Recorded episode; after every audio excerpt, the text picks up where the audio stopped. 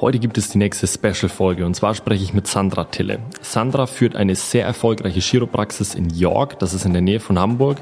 Außerdem ist sie Dozentin am Chiropraktik Campus, gibt selbst Seminare und baut gerade ein neues Unternehmen wirklich from scratch auf.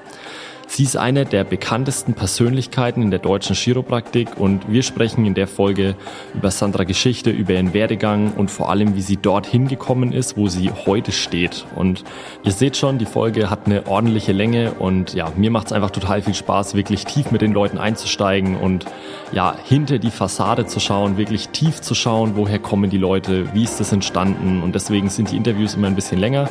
Gebt gerne mal eine Bewertung hier auf Spotify, wie ihr das Ganze findet. Ähm, schreibt auch gern Feedback. Ich freue mich darüber immer sehr auf Instagram zum Beispiel.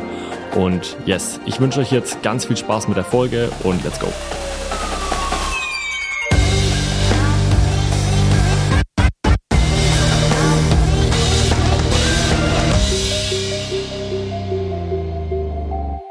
Ich lieb's bisschen tiefer einfach zu gehen, als nur irgendwo an der Oberfläche zu kratzen. Und was mich eigentlich immer bei jedem interessiert ist, von wo bist du gekommen? Wo bist du aufgewachsen, also so wirklich from scratch, weil dann kann man, finde ich, richtig cool nachvollziehen, wie jemand dahin gekommen ist, wo jemand jetzt steht, wo er jetzt gerade steht und wo auch irgendwo die Herausforderungen herkommen, sonst ist das alles ein bisschen aus dem Kontext gerissen. Und jeder sieht in der aktuellen Zeit immer nur den Erfolg oder die ganzen positiven Dinge, die da um einen rumfliegen oder halt so, oh krass, jetzt ist da die Praxis aufgebaut und so. Deswegen würde mich einfach mal, wenn du echt ganz vorne anfängst, mhm. wo kommst du her? Wie ist das alles entstanden und wie bist du am Ende zur Chiropraktik gekommen? Also einfach einmal erzählen. Ja, geboren bin ich ja am Rand von Berlin, wirklich super ländlich. Damals, 1984, gab es ja noch eine Grenze drumherum und ich bin in der DDR aufgewachsen, bis ich sechs war. Und da könnt ihr euch den Vibe ja vorstellen, welche ja, Glaubenssätze da kreiert werden, aber auch welche Gemeinschaft ich da erfahren habe. Und was für eine Community wir hinter uns hatten und wie sehr wir uns auf unsere Nachbarn und unsere Familie verlassen konnten und auch mussten. Muss ich mir das so vorstellen, wie es immer erzählt wurde? Also ist es wirklich so gewesen, wie man es kennt? Ich glaube, es ist regional sehr unterschiedlich und wir sind noch mal so ein gallisches Dorf gewesen, weil wir in Berlin noch mal ummauert waren. Also wir waren quasi wie abgekapselt an Brandenburg rangegliedert, aber wir waren so ein, wie so eine Insel. Krass. Das war ich würde sagen, jeder kannte jeden. Okay. Und deswegen ist es auch, da gab es wenig Vergleiche, weil man konnte sich mit nichts vergleichen. Keiner hatte irgendwas anderes. Und ja, in dieser Gleichheit bin ich auch groß geworden. Und Was haben deine Eltern gemacht? Meine Eltern sind beide Glasbläser. Ah. Ja, also ein Handwerk. Mein Opa ist auch Glasbläser und äh, damals Drechsler gewesen, also auch ein Handwerk. Und ja, somit bin ich, glaube ich, auch mit diesem Händischen in Kontakt gekommen und musste oder wurde auch von meinen Eltern früh angeleitet, Sachen zu erschaffen, Sachen zu machen, mit meinen Händen was zu machen. Und mein Weg ging dann über, also ich habe dann Abitur gemacht, dann 1900, nee, 2003. Aha. Und damals wollte ich noch Kunst studieren. Kunst? Kunst, ja. Wie? Also, wie, warum? Was hat dich da dazu geritten?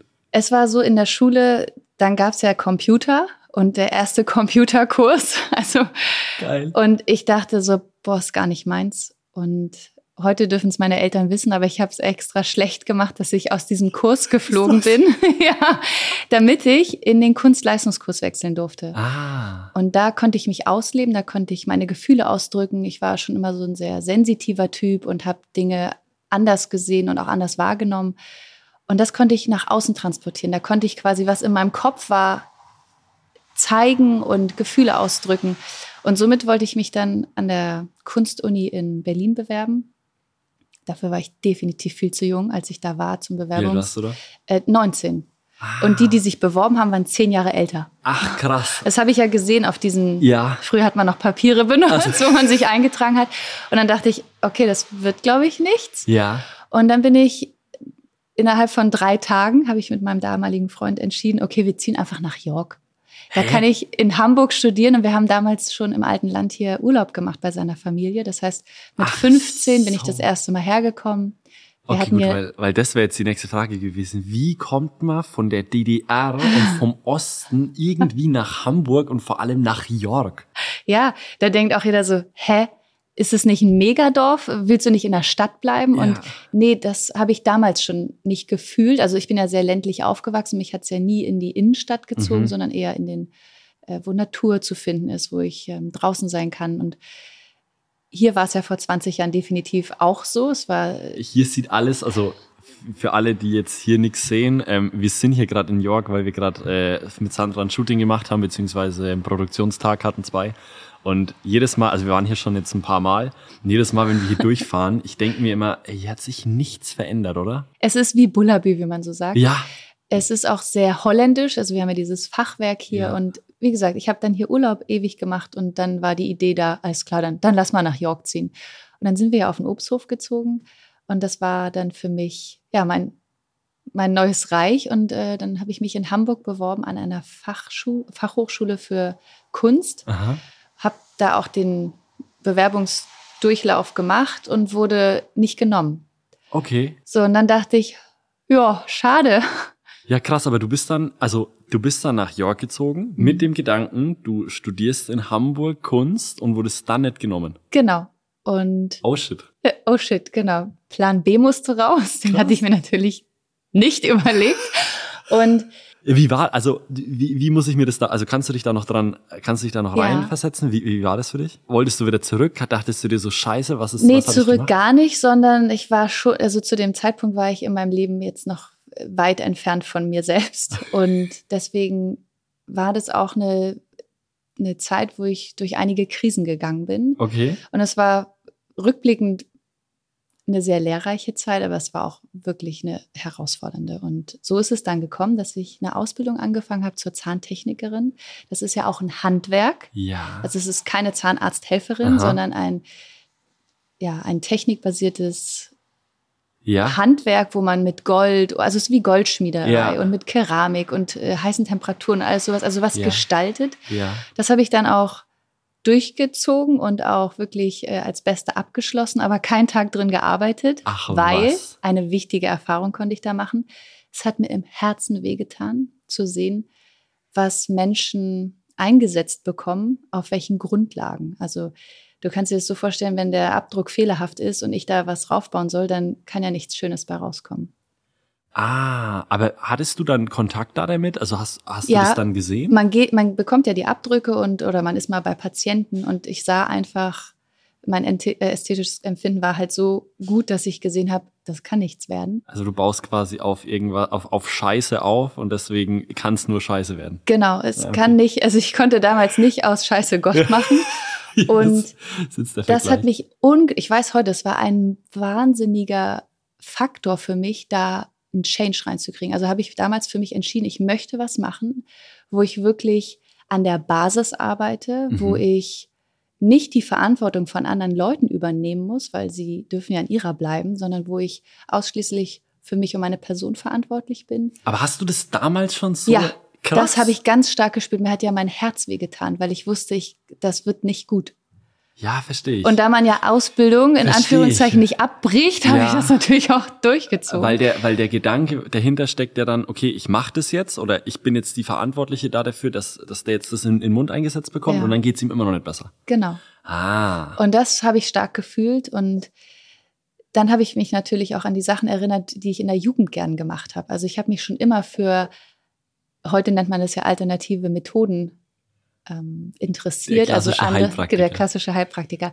Meine Mama und meine Eltern waren ja, wir waren so oft in Österreich, wir haben Kräuter gesammelt, wir haben Dinge anders betrachtet. Und somit bin ich da ja auch aufgewachsen. Und ich hatte diese Leidenschaft für Naturheilkunde, für ja, alternative Geschichten und habe mich da stark einbelesen. Also hatte schon viele Bücher, alte Heilpraktikerbücher von 1850. Geil. Und ich wusste aber auch damals, dass ich das erst mit 25 werden kann. Und diesen Gap musste ich ja ausfüllen. Ja, das kann ich nur zu gut nachvollziehen. Ja, und dann hatte ich auch das erste Mal, als ich dann so Mitte 20 war, das Gefühl, okay, so ein roter Faden oder manche Dinge haben echt Sinn, auch wenn ich mal in eine Mega-Sackgasse gelaufen bin. Es war wichtig, um Erkenntnisse zu sammeln, um wirklich das, was ich jetzt vor Augen habe, durchzuziehen, weil dann war ich ja 24, hatte mhm. schon meine Tochter Sophia. Die war da, die habe ich mit 23 bekommen. Okay.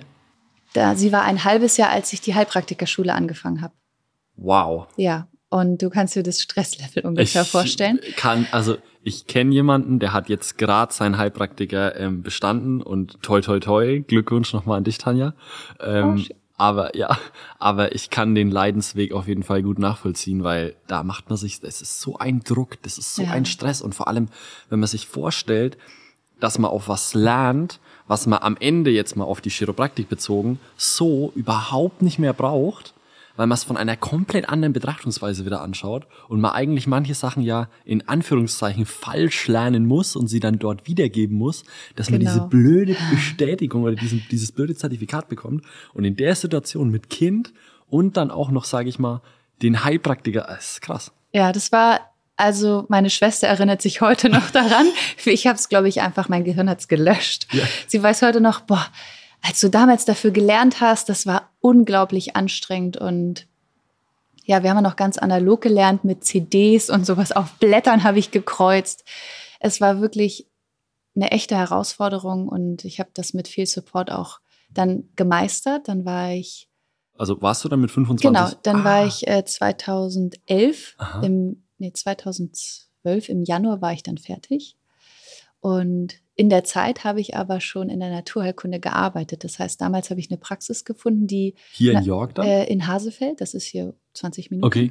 entfernt, weil jetzt kommt noch der Loop, ich ja aus meiner Jugend eine Skoliose entwickelt hatte und wahnsinnig darunter gelitten habe und natürlich nach anderen Methoden gesucht habe, weil jetzt kommt wieder so ein Punkt in meinem Leben. Ich war natürlich beim Orthopäden und der hat gesagt, da kann man nichts machen. Ja, und das hat sich in mir auch überhaupt nicht so angefühlt. Damit bin ich gar nicht in Resonanz gegangen und ich dachte so, es kann nicht sein.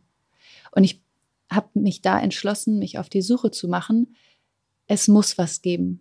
Wie, wie stark war die Skoliose? Also hat, hatte ich das so richtig krass beeinträchtigt oder würdest du sagen ähm, so, also wie hoch war der, wie hoch war der Pain-Punkt, sage ich mal, zu sagen, okay, ich muss da was machen? Oder war das eher so aus der Motivation, ich will einfach, also ich gebe mich nicht mit der Lösung zufrieden? Mhm. Oder war wirklich auch der Pressure hoch, da was machen zu müssen? Ja, also für mich persönlich war der Druck hoch, weil man, wenn man jetzt eine Skala von 1 bis 10 mhm. und 10 ist schlimm, war es eine 9,5. Ach, krass. Ähm, das hat mich einfach wahnsinnig eingeschränkt, mir ganz viel Vitalität genommen. Ich hatte echt Schmerzen. Und das mit 18. Da ja, habe ich gedacht, das kann auch nicht sein. Oder Anfang 20. Und ja. somit bin ich dann in die Naturheilkunde, in die Praxis gekommen als Patientin und letztendlich dann auch als Angestellte habe ich dort gearbeitet, habe Labor gemacht, blutwerte. Ich war die Du Queen für die, alles so, da. So eine richtige Globuli-Dealerin so dann. Ja, und auch, ähm, ich habe, damals bin ich heute würde man CA sagen, damals war ich halt auch für die Organisation zuständig. Ich habe Termine gemacht, ähm, cool. bin dann langsam in die Behandlung gekommen. Dann gab es wieder so einen Wendepunkt.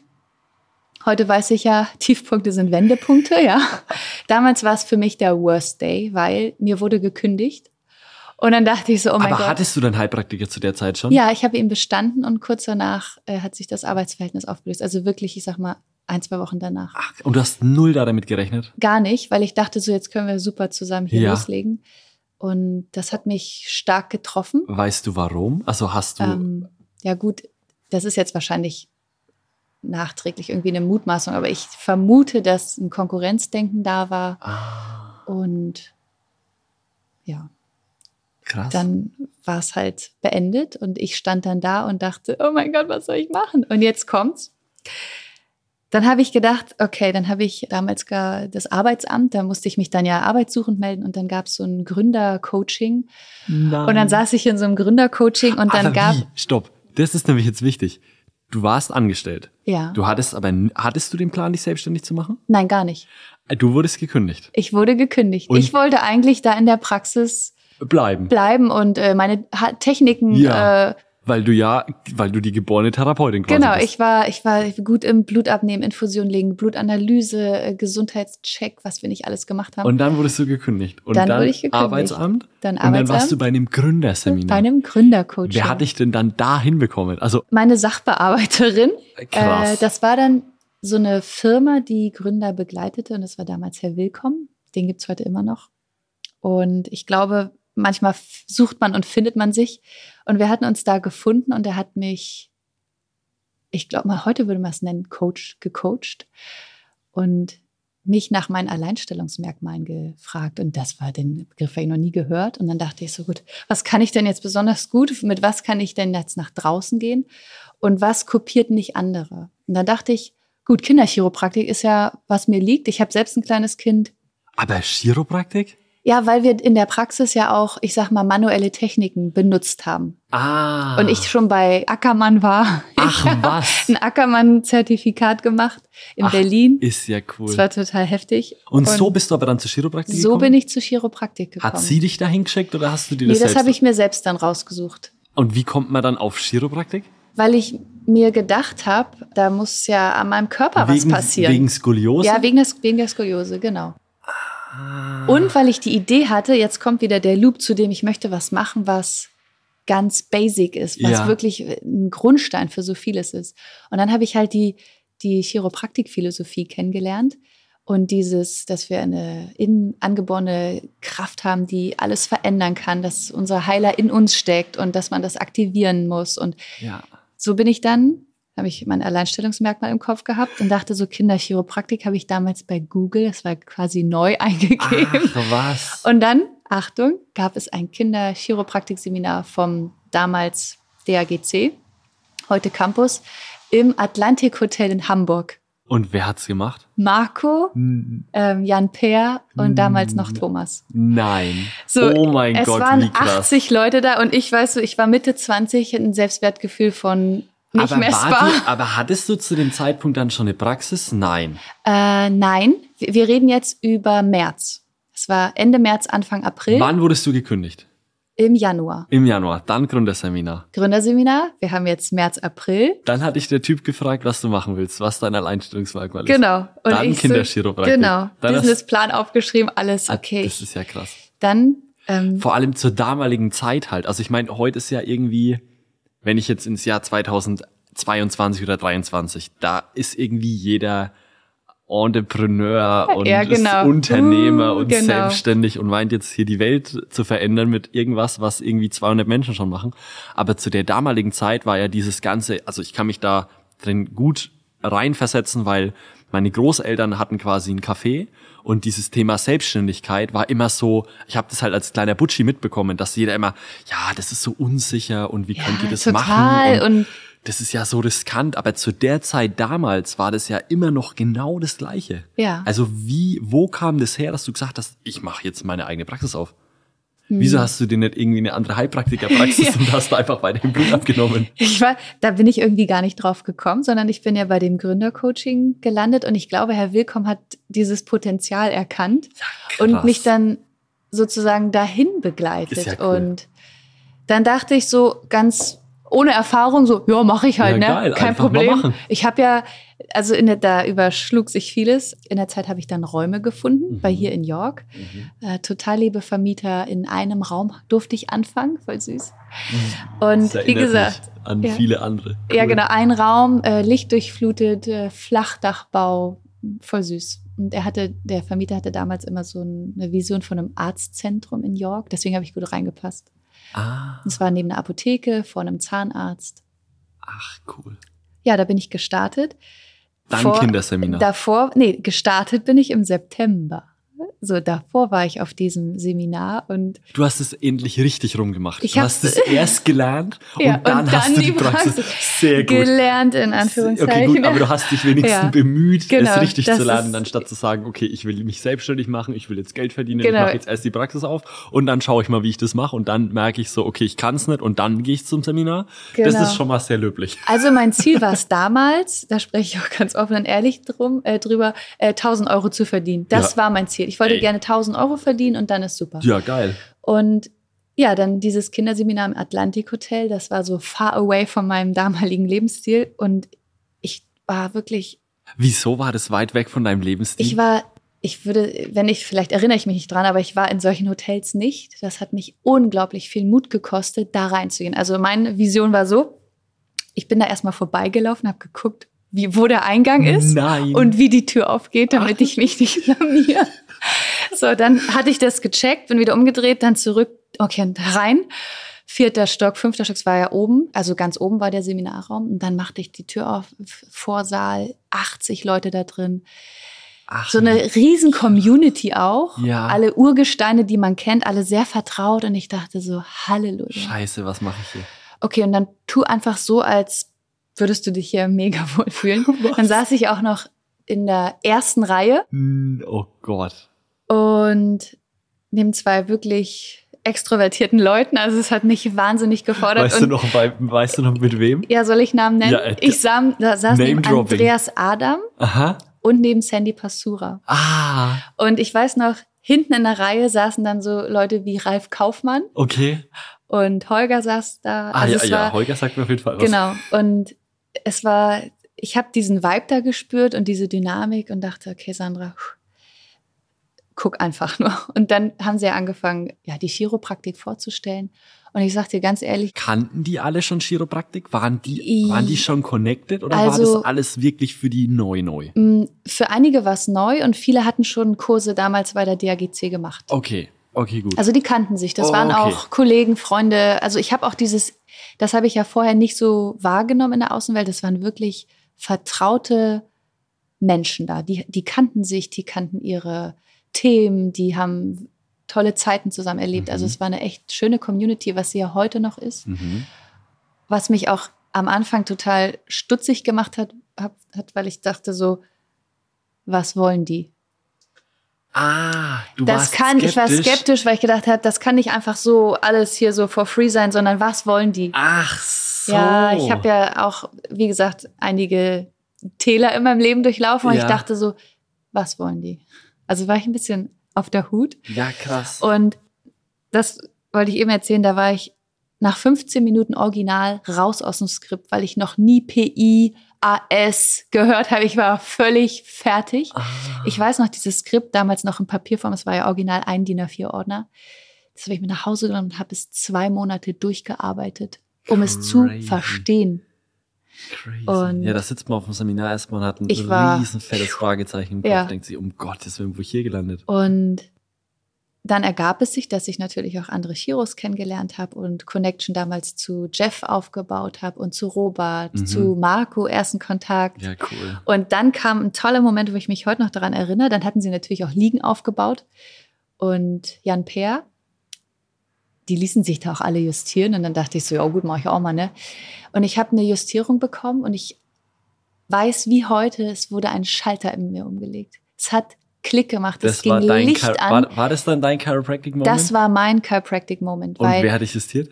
Jan Peer Ach, krass. und es war, also ich hatte auf einmal das Gefühl, ich kann atmen, ich bin in mir, ich kann aus meinen Augen gucken. Dieser Nebel ist weg, ich war total präsent. Und krass. Dann habe ich da entschieden, ich weiß es noch original, das mache ich für immer. Und ich finde hier heute jemanden, der seine Liege aus dem Keller verkaufen möchte, weil ich morgen diese Liege brauche. Wie geil. Und ich habe dann Herrn Holjewigen aus Berlin da auch kennengelernt. Meine Eltern wohnen ja noch in Berlin. Und der hatte dann eine Tuli im Keller und brauchte sie nicht mehr. Also habe ich verkauft. diese Liege gekauft, Wie geil. sie nach York geschleppt und das war meine erste Liege in, in meinem einen Raum, die ich ja im September dann eröffnet habe, die Praxis.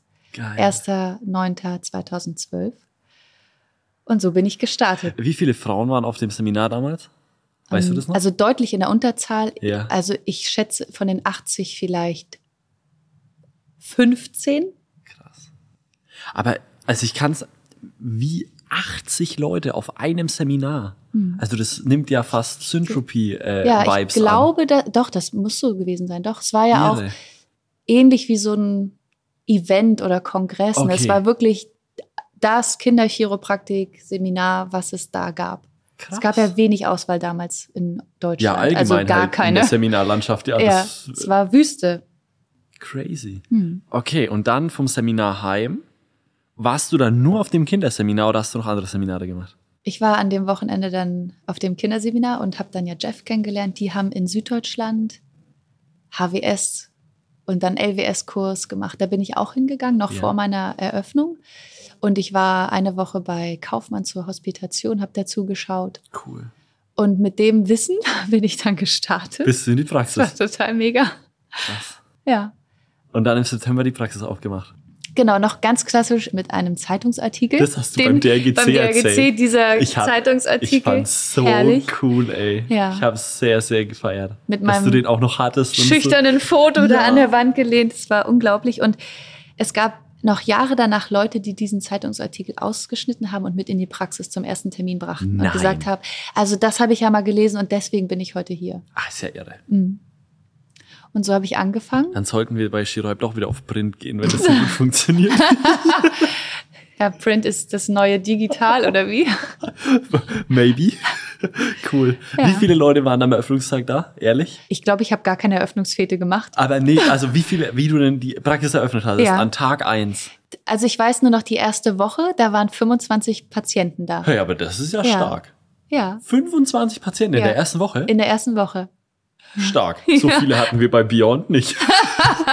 Es war, Krass. es waren 25 Leute da. Richtig cool. Ich weiß noch, bei Beyond Chiropraktik in der ersten Woche sind wir mit sechs Patienten gestartet. Ich kann mich noch Uh. erinnern. Oh ja. Schön. Oh ja. Und wir haben auch Zeitung gemacht, hatten Ja. aber das mit Social Media noch nicht ganz so durchblickt. Ja, das gab es Und damals das, noch gar ja, nicht. Das stimmt, das bei gab es mir. damals noch gar nicht, aber ja. Da gab es noch StudiVZ oder ja, so doch, ähnlich. Aber da kann ich mich auch erinnern. ja, 25 Patienten. 25. Weißt du noch, wie du damals gearbeitet hast?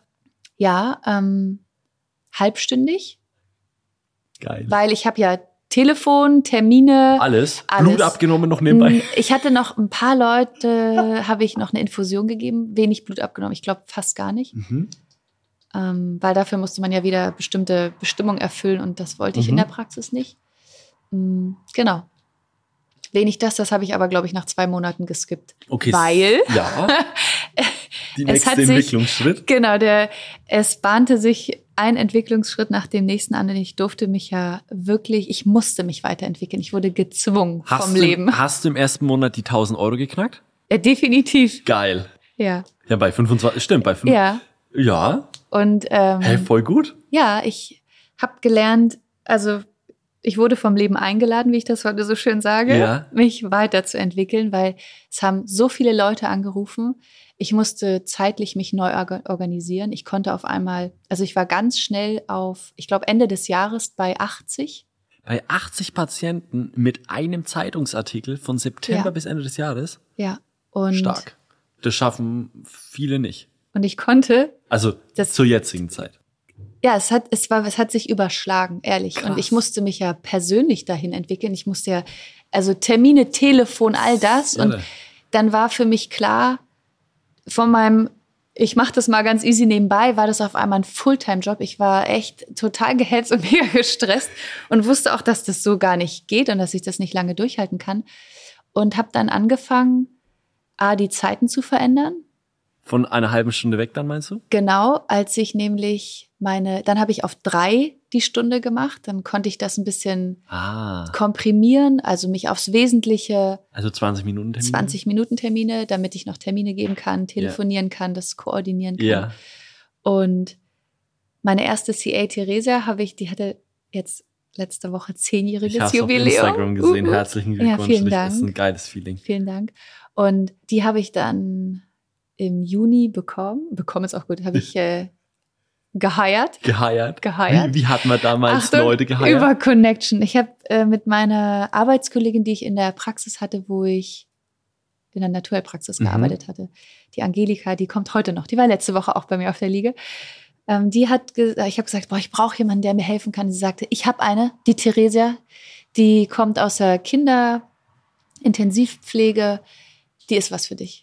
So, und dann Theresia ist dann so mit so einem Stick gekommen, wo ihr Lebenslauf drauf war. Der und Hammer. wir haben uns dann getroffen und für mich war damals einfach nur wichtig, stimmt der Vibe, kann ich mich auf jemanden verlassen und Wie alt warst du damals? äh, 26. Und die erste Person eingestellt. Genau, die erste Person eingestellt. Hattest du irgendwie Struggles? Kannst du dich daran noch erinnern? Oder war es eine logische Konsequenz? Du hattest, du, je, also, wie, Also Achtung, da bin ich nämlich das erste Mal mit meinen, ich habe dann eine Idee von Glaubenssätzen bekommen, weil Aha. die waren ja da und ich habe sie vorher nie bemerkt und Ja. auf einmal war mir klar, shit, da ist die irgendwas. stehen mir im Weg, ich muss irgendwas verändern. ja, Und das ist ja auch nicht mal böse gemeint an mein, äh, an mein Umfeld, aber Ja. man übernimmt ja automatisch diese Glaubenssätze oder ich habe sie übernommen. Und dann kam sowas wie, dein Steuerberater möchte nur dein Geld. Oh mein Gott. Oder deine Angestellten, du musst Acht geben. Die nehmen dich Die aus. nehmen dich aus. Alle und- Mitarbeiter sind böse. All- Ja, und dann dachte ich so, dann hatte ich ja einen Willkommen und hab, Hast du mit dem immer noch dann ja, sozusagen? ich habe mich, ich glaube, so zwei Jahre begleiten lassen. Ach, wie cool. Ja, ich habe dann ja noch Seminare Hat es damals Kohle gekostet? Ja, das war, war ja auch vom Arbeitsamt ein bisschen finanziert, aber es hat auch äh, Geld Wie gekostet. viel hat sowas damals gekostet? Weißt du das noch? ähm, so ein Seminar? Puh, 300 Euro oder sowas? Ja, war aber damals schon eine Stange Geld, oder? Ja. 300 Also Euro? das in sich selbst zu investieren, voll. das erste Mal überhaupt, das war schon Woll- krass. Und ja. auf jeden Fall war der Glaubenssatz dann, ich habe ihn umgeändert in nicht an Mitarbeitern verdienen, sondern mit. Also Cool. war dieses, bin ja sehr gutgläubig und habe nie gedacht, dass meine Angestellten irgendwie was Komisches von mir wollten. Somit bin ich da auch blauäugig rein, habe gedacht, das kann ja nur gut werden. Und ja, ich bin so dankbar, dass sie mich unterstützt hat, weil dann konnten wir anders skalieren. Mhm. Wir hatten dann sechs Leute die Stunde. Das ist aber auch ein großer Schritt. Also vier, sechs. Okay, du hattest die genau, vier, also- Dann vier, Aha. dann sechs.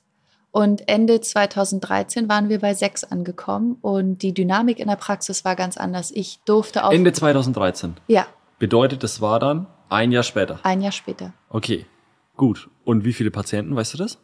Insgesamt. Ja. Nee, overall in der Woche? Also in der Woche, ich nehme an, also ich war ja alleine dann bei 80 und dann Ja. sind wir so bei 120 gelandet. Das ist aber schon ein Sprung. Ich Ja. finde, also, jetzt kann ich mich natürlich wieder nur auf Hörensagen verlassen, aber viele sagen, dass der Sprung von 80 auf 120 ordentlich ist.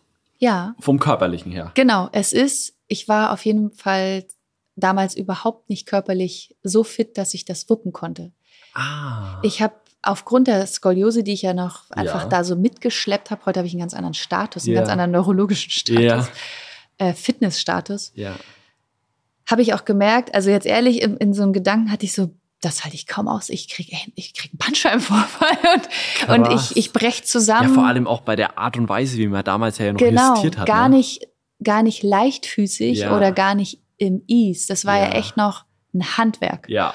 Und das hat mich wahnsinnig gefordert und mich über meine Grenzen gebracht und ja auch deutlich über meine Grenzen, so dass ich in so ein wahnsinniges Tief auch gefallen bin. Okay. Also körperlich, ich habe da über meine Grenzen gearbeitet und habe Ja. Raubbau betrieben. Ja. Und dann hast du aber auch, ah, hast du dann fünf Tage die Woche gearbeitet oder wie Nee. war das? Damals, ich erinnere mich an Sätze, an einen Satz von Jeff, so Freitag heißt ja nicht umsonst Freitag. Ach, Und na. dann dachte ich so, okay, gut, Dann mach mache ich das das mal. Also wirklich so blau ich, ja, dann machen wir halt vier, weil den Freitag habe ich ja häufig genutzt, um auf Seminare zu fahren, gut. äh, zu planen und Mhm. sowas. Und dann habe ich vier Tage gearbeitet. Aber das ist schon so für das, vom Feeling her, in der kurzen Zeit von 80 auf 120, dann nicht an fünf Tagen, sondern an vier Tagen. Mhm. Ja, Und in, also ich sag mal auch im 10-Minuten-Rhythmus, ich meine, du hast ja auch mit den Leuten geredet, du Genau. hattest ja auch den Kontakt, also ja. das ist schon ordentlich. Ich habe in zu dem Zeitraum häufig hospitiert bei anderen und Mhm. geguckt. Die hatten damals ja auch schon etwas größere Praxen. Wie machen die das? Wir Ja. haben uns wahnsinnig intensiv, wir waren damals eine kleine Community, Mhm. ausgetauscht, so wie, was für Infos braucht ein Mensch, der zu uns kommt, nicht? Ah. Worauf kommt es an? Also wir haben unsere Sinne geschärft und es wirklich ständig optimiert. Wir haben immer an unseren Broschüren rumgefeilt, irgendwelche Texte Aber neu gemacht. untereinander? Untereinander total. Ach, cool. Ich habe ja meine beste Freundin Christina kennengelernt, die ja auch Chiropraktikerin ist. Und wir haben bis heute stehen wir im engen Austausch und gucken alles voneinander an und Geil. geben uns Feedback, überlegen, was, was können wir Neues tun, was kann weg. Um auf die Geschichte und auf die Entwicklung zurückzukommen, dann musst du auch irgendwo am Campus gelandet sein. Genau, ziemlich am Anfang. Das war ja das Kinderseminar, Ja. das war ja der Campus, also Ah, DAGC, DAGC Campus, Campus, damals, genau. Und so bin ich dann zum Campus gekommen. Oder DAGC. Und dann war aber, dann gab es aber noch kein Studium. Nein, nein, nein, nein. Das, Das Studium, kam ja dann erst. das kam 2014 auf. ja. Und wir haben ja unsere Peer Group, das waren dann so die alle Alpha-Tiere, die es damals gab. Und Schön ich ausgedrückt. glaube, wir waren sieben Frauen.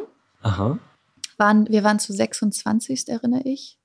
oder 24, haben dann den ersten Studiengang begonnen im ja, Herbst 2014.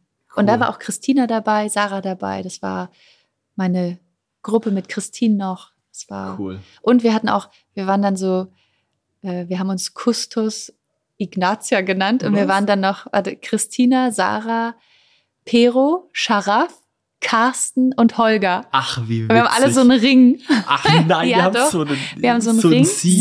Siegelring. Ach, wie cool. Und wir waren zu siebend und haben uns einfach durch die Zeit begleitet. Und bis heute können wir uns in dieser Gruppe aufeinander wahnsinnig verlassen. Also Cool. ja, so eine Zeit speist unglaublich. zusammen. jeder hat mal Lebensphasen, wo man Unterstützung braucht und wir alle kennen es oder viele haben es untereinander gehört. Dann fuhr der eine einen Tag nach dahin und hat die ganze Ja, Praxis die, gerockt. Die Geschichte kennt Ja. ganz, also wer diese Geschichte nicht kennt, der ist in Chiropraktik Deutschland nicht angekommen. Der ist ist so weit weg. so herzlich und Das äh, war meine, das war witzigerweise meine allererste Geschichte, Geschichte in Anführungszeichen, die ich erzählt bekommen habe über Chiropraktik.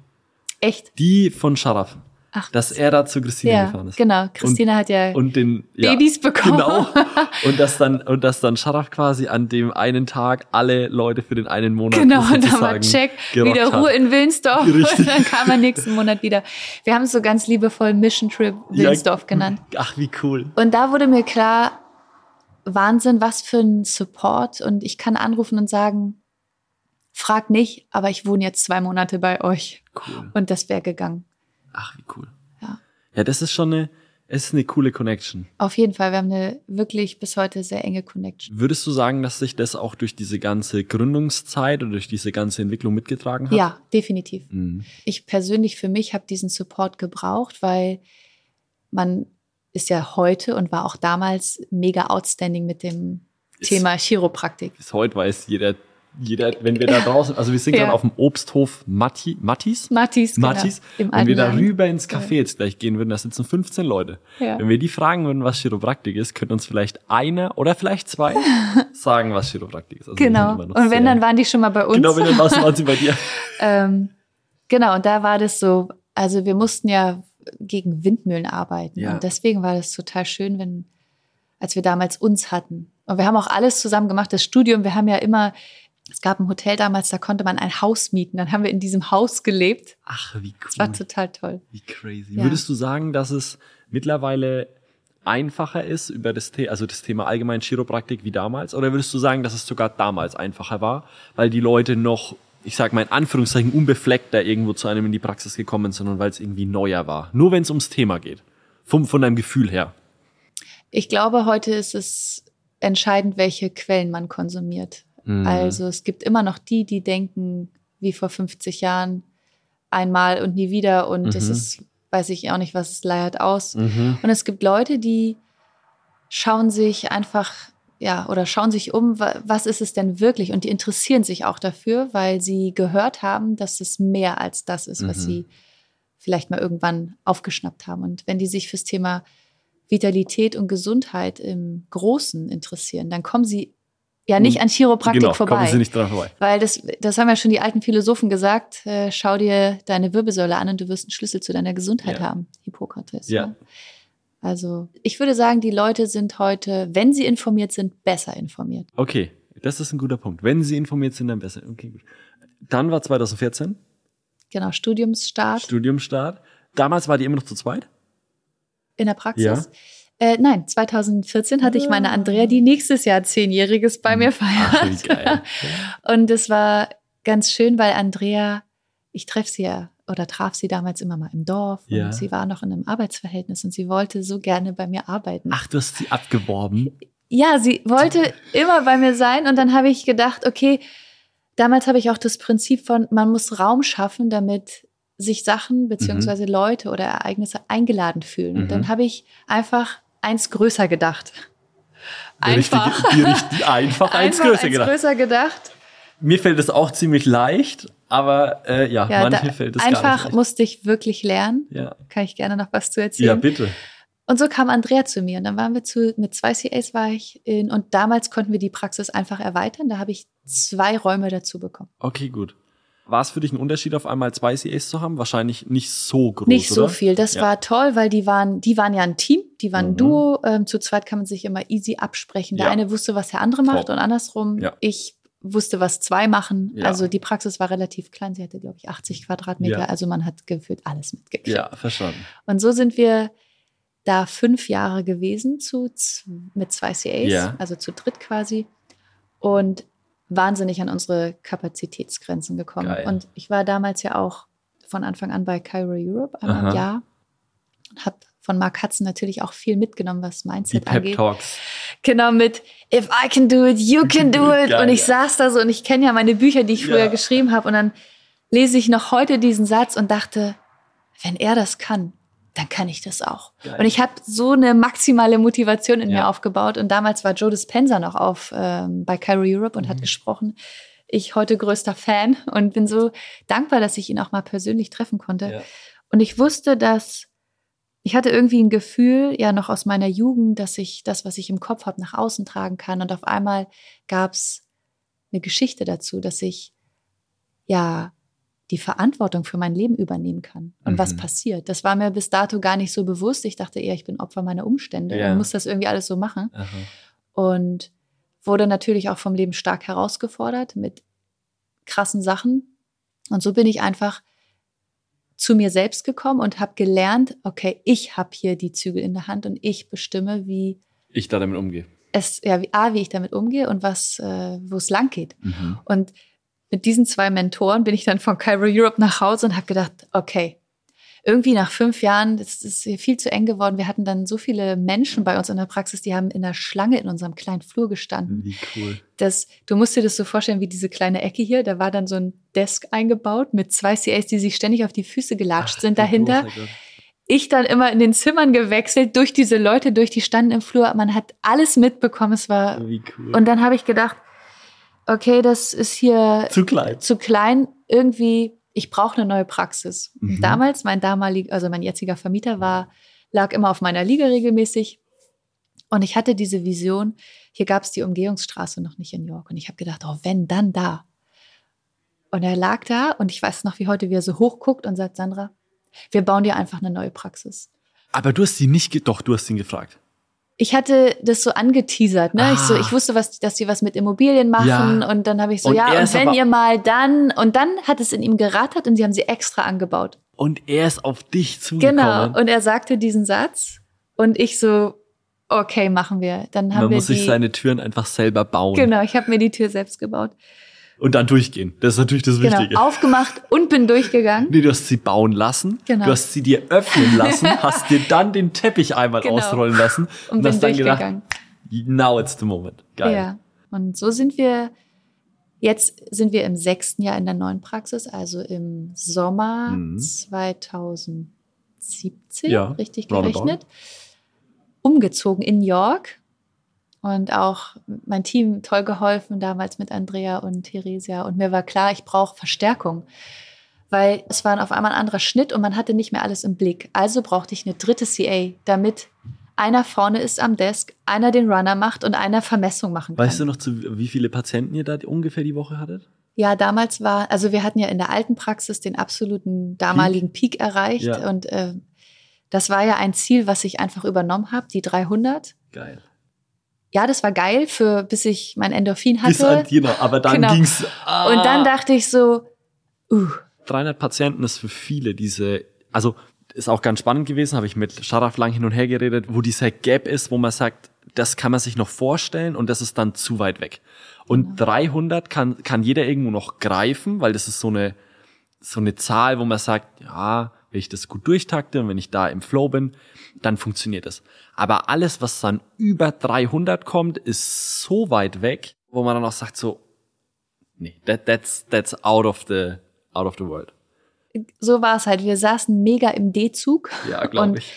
ich musste mich persönlich weiterentwickeln. Ich musste meine Führungsqualitäten erstmal erkennen Ja. und realisieren, dass ich da äh, vorne im Zug sitze und dass Und ich Mitfahrer und nicht Mitfahrer bin. Das heißt, da gab es viele Handlungsfelder für mich, wo ich reinwachsen durfte und ja, Was war so die größte Challenge damals? mh, Verantwortung zu übernehmen. Für das, was du tust oder für die Leute, die du, die, oder beides? Beides, für Mhm. das, was ich tue und für die Menschen, die mit in meinem Unternehmen sind. Ja. Und dann noch mein Privatleben trotzdem hinzukriegen, Mhm. mit der gleichen Liebe, die ich für mein Chiro-Leben habe. Ja. Das hat mich stark gefordert. Und Sophia war auch noch klein. Das heißt, Mhm. es war echt, also es war, War brutal. ja, es war brutal. Und dann gab es ja auf einmal drei CAs und ich sage euch ganz ehrlich, zwei ist easy. Drei ist krass. Genau, weil dann fängt die Reederei untereinander an, wenn man Genau. es dann nicht mehr im Blick hat, ne? Genau. Und ich hatte, dann durfte ich lernen, abzugeben. Mhm. Und also ich durfte akzeptieren, dass Sachen ohne mich passieren. Ja. Und Dass man nicht immer überall die Hand drauf genau, haben muss ich hatte auf einmal nicht mehr überall die Hand drauf. Es hatte sich nach Machtverlust für mich Ja, angefühlt. glaube ich. und dann habe ich einfach, was heißt einfach, ne? Durch viele Learnings und durch externe Hilfe auch damals gelernt, dass es wichtig ist, Sachen abzugeben, weil ich dann Ressourcen frei habe für meine Dinge, die ich kann. Und Die andere Sachen. Prioritäten setzen. Genau, Prioritäten setzen. Und andere Sachen können halt auch andere Leute einfach besser. Und Mhm. ich weiß gar nicht, was vorne gut funktioniert am Desk. Das wissen die. Ich hole mir Feedback und gucke, passt es zu meiner Vision, passt es zu unserer Vision und machen wir das so oder können wir es noch irgendwie Ja. optimieren? Ähm, ja, das war auf jeden Fall sehr interessant, die Dynamik in einem Team, wenn es auf einmal drei sind. Hm. Und heute sind wir ja fünf plus Ja. ein Chiro mehr. Ja. Das erfordert wahnsinnig viel ja, Führung, Ja, Menschenführung und auch Vor allem, wenn man halt auf der Ebene ist, wo man, sage ich mal, auch die Leute noch selbst führt und hat keine Zwischeninstanz zwischendrin, sondern man ist ja auf der einen Seite, oder ich trenne das immer dann so, dass ich sage, solange man die Person noch selbst führt und mit der Person über ihr Gehalt redet, muss es menschlich auch passen. Und wenn man dann irgendwann diese Zwischenebene trotzdem noch in Form von Management dazwischen hat, dann ist es nochmal einfacher. Aber ich finde, das ist mit Abstand die, also in der Situation, wo du eigentlich jetzt gerade bist, ist für mich persönlich so, das ist Masterclass. Weil wenn du dann so groß bist, dass du es nicht mehr ganz so alles selbst handeln musst, dass du dieses, dieses Management dazwischen hast, wird's finde ich, einfacher oder ist es viel einfacher. Aber solange du noch wirklich one-on-one mit jedem so intensiv noch da bist, ist es brutal. ja, es ist echt groß, weil Ja. jeder kennt mich ja persönlich. Die kennen ja fast alles von mir. Und du kennst ja aber auch ja- jeden persönlich. Ich kenne ihre Stories. Ja. Ich kenne alle also Familiengeschichten. Ich, wir haben in den zehn Jahren jetzt wirklich so vieles erlebt. Also von Tiefpunkt bis absoluten Höhepunkt. Wir hatten Geburten, wir hatten Verabschiedungen, wir hatten Trennung und weiß ich nicht was dabei. Und es ist einfach, das fängt man dann ja auch als als Arbeitgeber als. Arbeitgeber auf und ich bin ja auch empathisch und es ist ja auch in meiner Natur. Ich interessiere mich ja wirklich dafür und Ja. es ist mir auch wichtig, dass es den Menschen gut geht. Ja. Und Ich finde immer, das ist auch total unauthentisch, wenn man in einer Gesundheitspraxis arbeitet und hat dann Leute, die für einen arbeiten und denen geht's aber auf der Arbeit immer extrem schlecht. Also ich Ja, sage das- eigentlich immer so, also du verbringst in der Regel mehr Zeit auf der Arbeit als zu Hause. Mhm. Und wenn du dann eine Gesundheitspraxis bist, die den Patienten ja da dazu befähigt, Selbstverantwortung zu übernehmen, das Leben selbst in die Hand zu nehmen und auch irgendwo ja diese Verantwortung für die eigene Gesundheit zu übernehmen und die Mitarbeiter oder die Mitarbeitenden, die da arbeiten, denen geht's hundsmiserabel und die fühlen sich schlecht, dann ist es einfach, das sind zweierlei Maß, mit denen man dann da aufmisst. genau, und es passt auch nicht zusammen. Das passt ja nicht. Ja. Ich glaube, dann wirkt auch eine ganze Praxis unauthentisch. Ja, dann ist es Und- aufgesetzt, dann ist es sehr künstlich. Genau, mir ist es absolut wichtig, dass mein Team mit im Boot ist und für uns ist es klar kommen die zum Justieren und bringen ihre Familie logisch. Ja. Also und das strahlen wir auch nach außen aus. Und Ich finde, das mag man auch. Also wenn ich so, Ja. wenn man so drauf guckt, also wir kennen uns ja jetzt trotzdem ein bisschen enger, Mhm. aber ich glaube auch für jeden, der von außen drauf schaut, allein das, was du auf Instagram teilst oder wenn man sich mal mit dir unterhält oder auch wenn man dich irgendwo beim DRGC trifft mit den CAs, die dann da alle am Start sind, dann merkt man richtig diese Connection, die ihr da über die Zeit aufgebaut habt. Und sowas kann man nicht faken, sowas kann man nicht künzeln.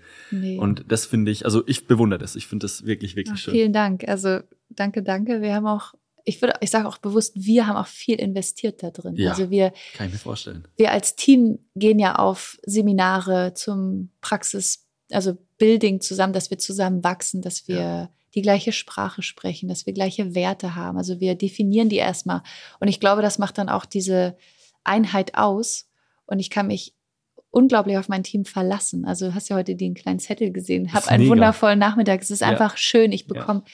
ohne zu fragen Tee hingestellt. Es ja. gibt kleine Aufmerksamkeiten, nette Worte. Das was würdest du sagen, war damals, war damals für, oder was würdest du jetzt sagen, ist der Schlüssel da dahinter? Was würdest du jetzt jemandem sagen, der sagt, hey, ich habe Stress mit meinem Team, ich krieg mhm. das nicht hin. Ich bin immer derjenige, der sich benachteiligt fühlt. Was würdest du so jemandem sagen? Es hat ganz viel mit Wertschätzung zu tun. Nicht nur für den Gegenüber, sondern auch mit persönlicher Wertschätzung einem selbst gegenüber. Weil man es sich nicht wert ist, aufrichtig und ehrlich mit anderen Leuten umzugehen oder mit sich selbst, mhm. das in allererster Linie. Wenn man nicht ehrlich mit sich selbst ist oder authentisch mit sich selbst umgehen kann, dann kann man das auch nicht mit anderen Leuten. Mhm. Und da habe ich natürlich eine Erziehung genossen, wo ich in einem liebevollen Umfeld aufgewachsen bin. Das heißt, ich habe mit in die Wiege gelegt bekommen, Empathie für andere. Und das ist, als ich meine Werte definiert habe für meine Praxis, mhm. war das wirklich einer der obersten Werte, dass wir ja harmonisch miteinander sein können und dass es mir wichtig ist, wie es meinen Mitarbeitern geht. Habt ihr das zusammen erarbeitet oder hast du es vorgegeben? Das ist eine gute Frage ich habe es A für mich, also ich hatte damals ja noch nicht den Mut, sowas zu kommunizieren. Deswegen, das kommt deswegen ja auch frage ich, deswegen frage ich. Ich habe das für mich entschieden und im Endeffekt haben wir es zusammengelebt, mhm. weil es ist auch der Wert meiner CAs, ohne dass ich das Du hast es besprochen habe, mhm, ohne dass man es groß thematisieren genau. musste, vielleicht beim Vorstellungsgespräch oder wie es losgegangen ist. Finde ich spannend. Genau. Finde ich spannend, weil viele bauen da. Das ist auch sowas. Deswegen finde ich das so spannend, weil ich meine, ich kann noch nicht aus der Perspektive raus sprechen, dass ich sage, wir arbeiten zehn Jahre lang zusammen so. Wir sind jetzt äh, drei Jahre, dreieinhalb. Und ich finde es eben so spannend, wenn man sagt, so lang zusammen, weil, wie du sagst, diese Entwicklung, diese persönliche Entwicklung, jeder entwickelt sich ja weiter. Und es muss ja passen, dass man auf dem Weg zusammen bleibt. Und deswegen ist es für mich auch immer okay, wenn sich dann Wege trennen oder wenn mhm. halt einer einen anderen Weg einschlägt. Das, was ich mich bei euch in dem Moment frage, ist, dadurch, dass ihr ja auch auf einem unterschiedlichen Alterslevel seid. Ja, total. Du bist ja, also wir haben ich bin ja, ja quasi wahnsinnig eine, jung. wir haben ja eine ähnliche Situation, dass du auch als Inhaber der Praxis, als, als, als Chef, wenn man das jetzt mal so sagen kann, jünger bist als deine Mitarbeiter. Ja, als einige. Ja, als ja, einige. Ja. Wie, wie würdest du das beschreiben? Wie war das damals für dich? Wie ist es jetzt für dich? Und wie war das vor allem vielleicht für die in Anführungszeichen Älteren in dem Moment? Haben die das aktiv wahrgenommen? Ich glaube, dass ich am Anfang, da war ich auch noch nicht so mit mir in Connection, so, äh, da haben die eine Beschützerrolle eingenommen für mich. Ja. Also sie wollten, sie, sie, haben auch auf mich aufgepasst. Mhm. Und aus der Rolle bin ich dann aktiv rausgewachsen, mhm. indem ich angefangen habe, Verantwortung für mich und mein Handeln zu übernehmen. Haben Sie es gelassen oder war, war es anstrengend? Mm, ich glaube, dass es gewisse Ereignisse auch gab, wo wir das klar kommunizieren mussten. Mhm. Und natürlich, weißt du, zehn Jahre, es ist nicht alles Friede, Freude, Eierkuchen, sondern es, es gibt ja so, man sagt ja Nadelöhre. Ja. Und mir ist es absolut wichtig, dass wir so durch solche Nadelöhre zusammengehen. Und danach ist man ja wieder frei. Mhm. Und solche Momente sind auch unglaublich wichtig, weil es kommt dann was zutage, was man vielleicht nicht erzählen mag oder was einem unangenehm ist. Und das ist trotzdem so wichtig, dass die anderen davon Bescheid wissen. Ja. Weil nur so kann man zusammen wachsen. Und solche Momente hatten wir dann, wo ich ja quasi erwachsen geworden bin. ja, ist cool. Und gesagt. heute, ich habe dann auch, ich, da saßen wir mal im, im Flugzeug auf dem Rückflug aus München von Robert und Jeff zum, vom Praxismanagement. Und da weiß ich noch, dass ich gar nicht in, in so eine Führungsposition gehen wollte, weil ich nicht autoritär wirken wollte. Ja. Also habe ich es lieber gar nicht gemacht. Okay. So gar nicht machen ist ja auch keine ja, Lösung gewesen. Irgendeiner, irgendeiner springt immer in die Presche. Irgendeinen genau. Leader gibt's. Und dadurch gab es keine klare Führung im Team. Und mir war bewusst, das muss ich übernehmen. Es ist meine Aufgabe, es ist mein Part. Das ist deine Verantwortung. Und da ich keine klassische Pyramide wollte, wo ich an der Spitze bin, habe ich damals mit meiner Coachingfrau Jana, die saß neben mir im Flieger, hat sie den Satz gebracht, ja Sandra, da macht doch kein Dreieck, da macht doch einen Stern. Der liegt Ich bin trotzdem an der Spitze. Wir können uns alle gegenseitig sehen und wir sind alle in Verbindung miteinander. Ach, wie cool. Das war der Game Changer. Und ich war auf einmal mega erleichtert, weil ich in meine Macht, meine Aufgabe und in meine Führungsrolle ja. bin ich jetzt ganz leicht reingekommen, weil ich das einfach verurteilt hatte ja. bis dato. Und, und hast so, es halt abgelehnt. Genau. Ja. Und so konnte ich das ganz easy annehmen. Und seitdem ist es auf jeden Fall anders. Ich treffe Entscheidungen ganz anders, weil ich mich nicht mehr, ich würde schon sagen, so schäme, Sachen zu entscheiden, Mhm. sondern es ist meine Aufgabe. Du machst Es ist wichtig, weil das bringt auch unser Unternehmen voran und ist unser Treibstoff. Ja, Es müssen Entscheidungen getroffen werden. ja. Würdest du sagen, dass das die Praxis nochmal, also wie du das dann auch für dich erkannt hast, wie du an dir selbst auch diese Entwicklung genossen hast, würdest du sagen, dass das auch nochmal deine Praxis aufs nächste Level gebracht hat? Definitiv. Inwiefern? Also Einfach vom Feeling? Ja, Oder auch Daten, Zahlen, Fakten? mh, also definitiv erstmal vom Feeling, Mhm. weil ich mich wieder wohler gefühlt habe und Mhm. diesen inneren Widerstand nicht mehr hatte und somit ist es halt einfach anders geflowt, Mhm. was ja zur Konsequenz hat, Mhm. dass das System anders läuft Ja, und wir somit auch mehr Menschen justieren Ja. konnten und mehr Menschen auch unseren Service anbieten konnten. ja. Das war ist ja bis heute nie das oberste Ziel, Mhm. sondern es ist immer aus meiner Sicht die Möglichkeit, dass es leicht geht und dass wir einen Raum schaffen, wo Das was ist stattfinden kann. Genau, es ist das Ergebnis, was daraus resultiert. Und wir machen ja, das kann ich wirklich stolz sagen, wir, wir alle, die in unserer Praxis arbeiten, wir machen unsere Sache ja aus dem Herzen heraus. Ja. Und das Resultat ist ja das, was wir da jetzt sehen. Man spürt das auch. Ja, wir müssen das nicht ausfüllen, sondern wir machen das und es Ja. füllt sich selbst aus. Ja. Ich meine, man kommt ja trotzdem so ein bisschen drum mit dem, was wir machen und wie wir es machen. Ja. Und ich finde das wirklich besonders, wie das bei dir in der Praxis ist. Du kommst da rein und denkst dir, wow, das ist nicht, dass es vom Shiro oder von dir in dem Moment gezogen wird, sondern es ist wirklich, wie du es beschreibst. Jeder hat seine Expertise, jeder weiß genau, was sein Job ist. Jeder fühlt sich auch da, was er macht, gewertschätzt, gewürdigt, gesehen, sicher und wirklich da, wo er hingehört. Es ist nicht so, dass ich mich, also es fühlt sich für mich so an, wie wenn sich deine Leute, die da sind, wirklich kompetent fühlen in dem, was sie tun und in dem, was sie machen und auch wirklich so stark gewertschätzt fühlen, nicht nur von dir, sondern auch von den Patienten, dass das nicht irgendwie so ein, ja, das ist jetzt DCA und das ist jetzt irgendwo das, was man ja künstlich oft versucht, von außen drauf zu stülpen, sondern deine Praxis, äh, in meiner Welt wird deine Praxis nicht nur von dir gezogen, sondern von allen. Und das ist was, was sich viele wünschen und viele versuchen, von außen irgendwo einzukaufen oder irgendwo aufzudrücken. Und das finde ich wirklich besonders. Oh, das ist schön, danke. Doch, wirklich. Also, Für mich entsteht auch so Leichtigkeit, weil nur weil ich meine, dass irgendwas funktioniert, heißt es noch heißt lange es lange nicht, dass es so läuft. Und da darf man auch den Ich Grad zwischen, okay, was, was will oder was ist gefragt Ja, und was leisten wir und wo trifft sich das? Wo ist diese Schnittmenge? Wo ist Ja. dieser Magic? ja. Was ist dieser Gap zwischen dem, was du denkst in dem Moment und du denkst in deinem Handlungszimmer als, als Shiro? Hey, alles super, das Alles läuft mega. Und der Patient, der eigentlich reinkommt, denkt sich, ach du großer Gott, was ist denn hier passiert? Und der Shiro bekommt es dann oft nicht mit, weil er so blind ist und auch so in seiner, in seiner Überzeugung, dass alles perfekt läuft, dass sich dann am Ende natürlich die CAs beschissen fühlen, weil sie sich denken, ey, dieser Laden hier läuft so scheiße. Ja, es Aber sie trauen sich das oft gar nicht zu sagen oder sie fühlen sich gar nicht in der Verantwortung oder in der, in, in der Bemächtigung überhaupt was zu sagen. Und das finde ich, finde ich so schade. ja, da sprichst du einen guten Punkt an. Es ist aus meiner Sicht richtig wichtig, ehrlichen Austausch zu haben. Also auch mal von den CAs gesagt zu bekommen, das fühlt sich hier vorne nicht gut für uns an. Ja. Und Von seinem hohen Ross genau, einmal runterzusteigen. die Leute, die musst du anders abholen. Ja. Das, die sind ja total wertvoll mit so einer Information, weil sonst würde ich ja blind an irgendwas vorbeisteuern. Ja.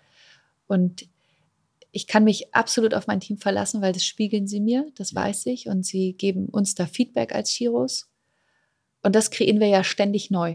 Also wir sind ja immer am Puls der Zeit und gucken, okay, was hat sich verändert? Wo dürfen wir hinwachsen? Was sind unsere Handlungsfelder? Triffst du die Entscheidung am Ende komplett alleine oder nimmst du alle mit ins Boot? Also, Wie läuft so ein Entscheidungsprozess Ja. bei, bei euch ab? ich unterscheide Entscheidung und Entscheidung. Ja, es gibt Sachen, die cool. müssen schnell entschieden Mhm. werden, so wie wo kaufen wir jetzt das Liegenpapier? Ja, gut. Gut, das gebe ich ab und sage, schau einfach, ich möchte nur leises haben, wo ist es am coolsten?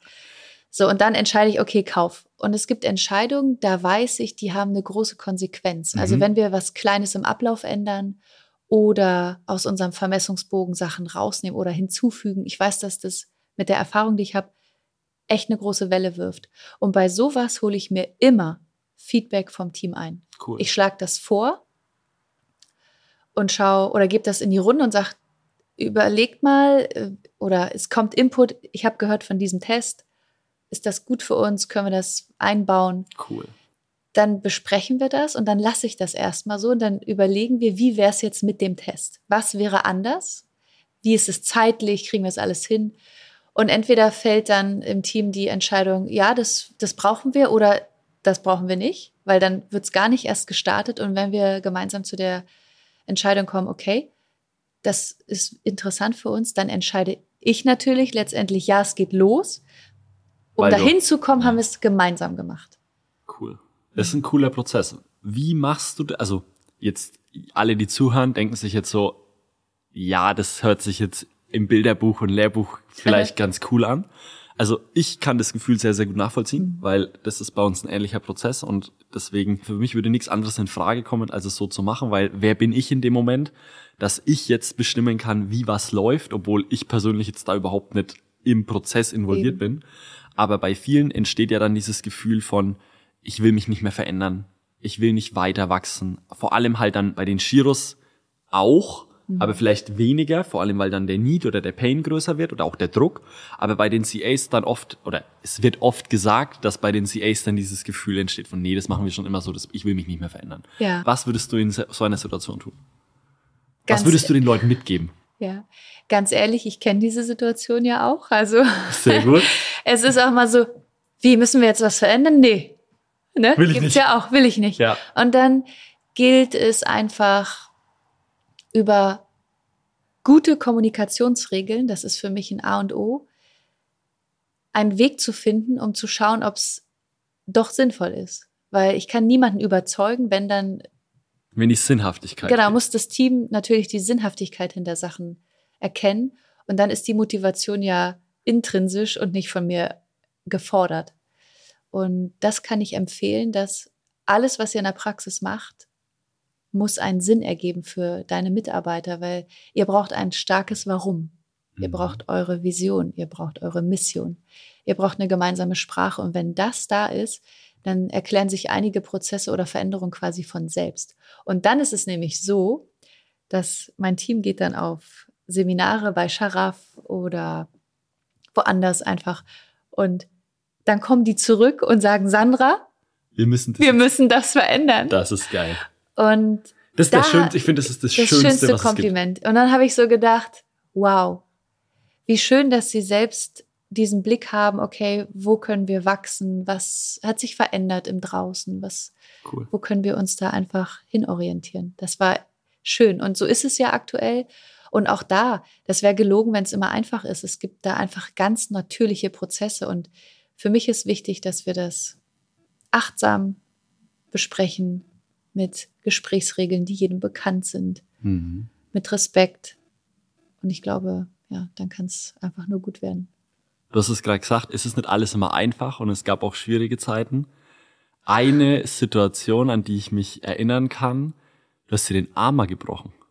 Genau. Das war keine einfache Zeit, würde ich sagen. Nein. Und das ist, glaube ich, der Horror für jeden Therapeuten. Egal, ob das jetzt Chiro, Physio, Osteo, was auch immer, für jeden Menschen, der manuell am Menschen arbeitet und selbstständig ist, ist das so der, der, der Dolchstoß von hinten. Genau. In dem es- Moment, wo man es nicht erwartet. Ja, es war sehr überraschend. Ich habe das nicht kommen sehen. Und ich mache mal gern die Analogie. Es ist so, wie als wenn du einem Büroarbeiter den Laptop wegnimmst. Ja, Es ist auf einmal alles anders. Also es war für mich alles anders, weil Heute nenne ich es liebevoll rückwärts ins Vertrauen. Das ist sehr, sehr, ja. sehr cool. Das ist eine sehr coole Metapher, aber in dem Moment war es ganz sicher. In dem Moment war es einfach nur, ach du, du Scheiße. Scheiße. Mhm. Erzähl mal den Prozess. Wie ist es passiert? Was ist dann passiert? Was hast du dir gedacht und was hast du gemacht? Vor drei Jahren im März passiert. Nee, warte mal, im April. Ich weiß es nicht mehr. Also das ist etwas über drei Jahre her. Und damals gab es ja eine besondere Zeit auf der Welt. Mhm. Also es war ja die Zeit, wo Corona war, wo Alle wir nicht wussten, waren. ja, Homeoffice, wir nicht wussten, ob wir morgen die Türen aufmachen dürfen. Ja. Und also es war diese Ungewissheit, also hatten wir viel Freizeit. Ähm, ich habe damals äh, mit Reitsport begonnen und mm. wir waren ganz easy. So, wir wollten, es war Schritt und wir wollten zum Reitplatz. Und dann gab es da diese Situation, dass einer unachtsam war, ein Obstbauer hier, Heute bin ich der Meinung, es hat gepasst. Es hat gepasst, aber damals war es natürlich echt heftig. Aber er äh, hat einen Holzscheit geworfen in eine Kiste. Es hat einen Riesenknall gegeben, direkt neben meinem Pferd. Ach du Scheiße. Und das ist, also es wirkte damals für mich absolut absichtlich und unachtsam, weil wenn da Pferde in der Gegend sind, verhält sich ja jeder irgendwie ja, anders. Ne? Ja. Und das war nicht so. Es war ein Riesenknall und mein Pferd machte einfach einen Satz geradeaus und ich bin rückwärts runtergefallen. Scheiße. Und merkte auch, wie ich aufgekommen bin und bin dann in meinem Kopf so durchgegangen. Okay, Becken ist schon mal heil, Wirbelsäule, Kopf ist erst gar nicht aufgekommen. Also es war, glaube ich, ganz gut. Alles gut. Alles gut. Auf jeden Fall habe ich, es war, als wenn ich richtig eine verprügelt worden wäre. Es war ein richtiger Schlag. Ja. Und bin ich aufgestanden und dachte, guckte so an mir runter und dachte, ja, super. Nichts passiert. Nichts passiert. Und dann habe ich meine Hand angeguckt und dachte so, öh, die ist nicht mehr ganz da, wo sie hingehört. Ach du Scheiße. Und äh, es war auch ein offener Bruch, also es war ein bisschen, wow. lief ein wenig Blut. Und dann wusste ich noch wie heute, und heute bin ich so wahnsinnig dankbar, dass ich bis dann einen Werkzeugkasten angelegt hatte für mentale Soforthilfe. Ich stand vor meinem inneren Auge an einem Scheideweg. Ich konnte mich entscheiden, in eine Opferrolle zu fallen und zu sagen, ach du liebe Güte. Du bist schuld, du Arsch. Ja, und scheiße und ja. ja. Und es war rechts der helle Weg und ich habe diesen Weg gesehen und ich wusste sofort, ich muss diesen Weg lang gehen. Es gab gar keinen Zweifel. Und ich habe sofort mein Handy aus der Tasche genommen. Ich hatte Begleitung von einer Freundin. Ich habe gesagt, du rufst den Notarzt an und du sagst, es muss ganz schnell gehen, weil es ein offener Bruch ist. Ich rufe in der Praxis an und sage, ich kann morgen nicht kommen. Nein, du hast ja. in der Praxis an. Es Nein. hat drei Wählversuche gebraucht, bis ich dann Praxis äh, wählen konnte. Habe ich da angerufen und gesagt, pass auf, ich hatte gerade einen Unfall, ich kann nicht kommen. Damals hat Alex noch in meiner Praxis gearbeitet. Alex darf jetzt alles machen. Es dauert auch ein bisschen länger, bis ich wieder komme. Ach, ja. krass.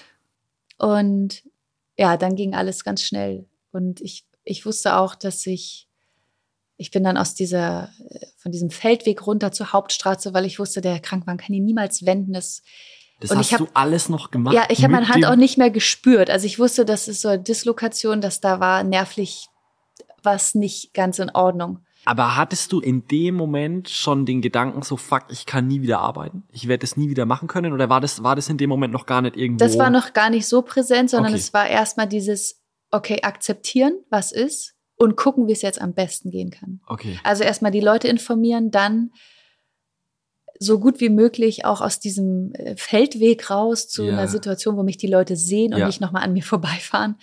Und ja, dann kam der Rettungswagen auch relativ zügig und dann habe ich folgenden Satz gesagt, den habe ich von Jan Peer übrigens, weil der hat sich mal irgendwas am, am Finger getan.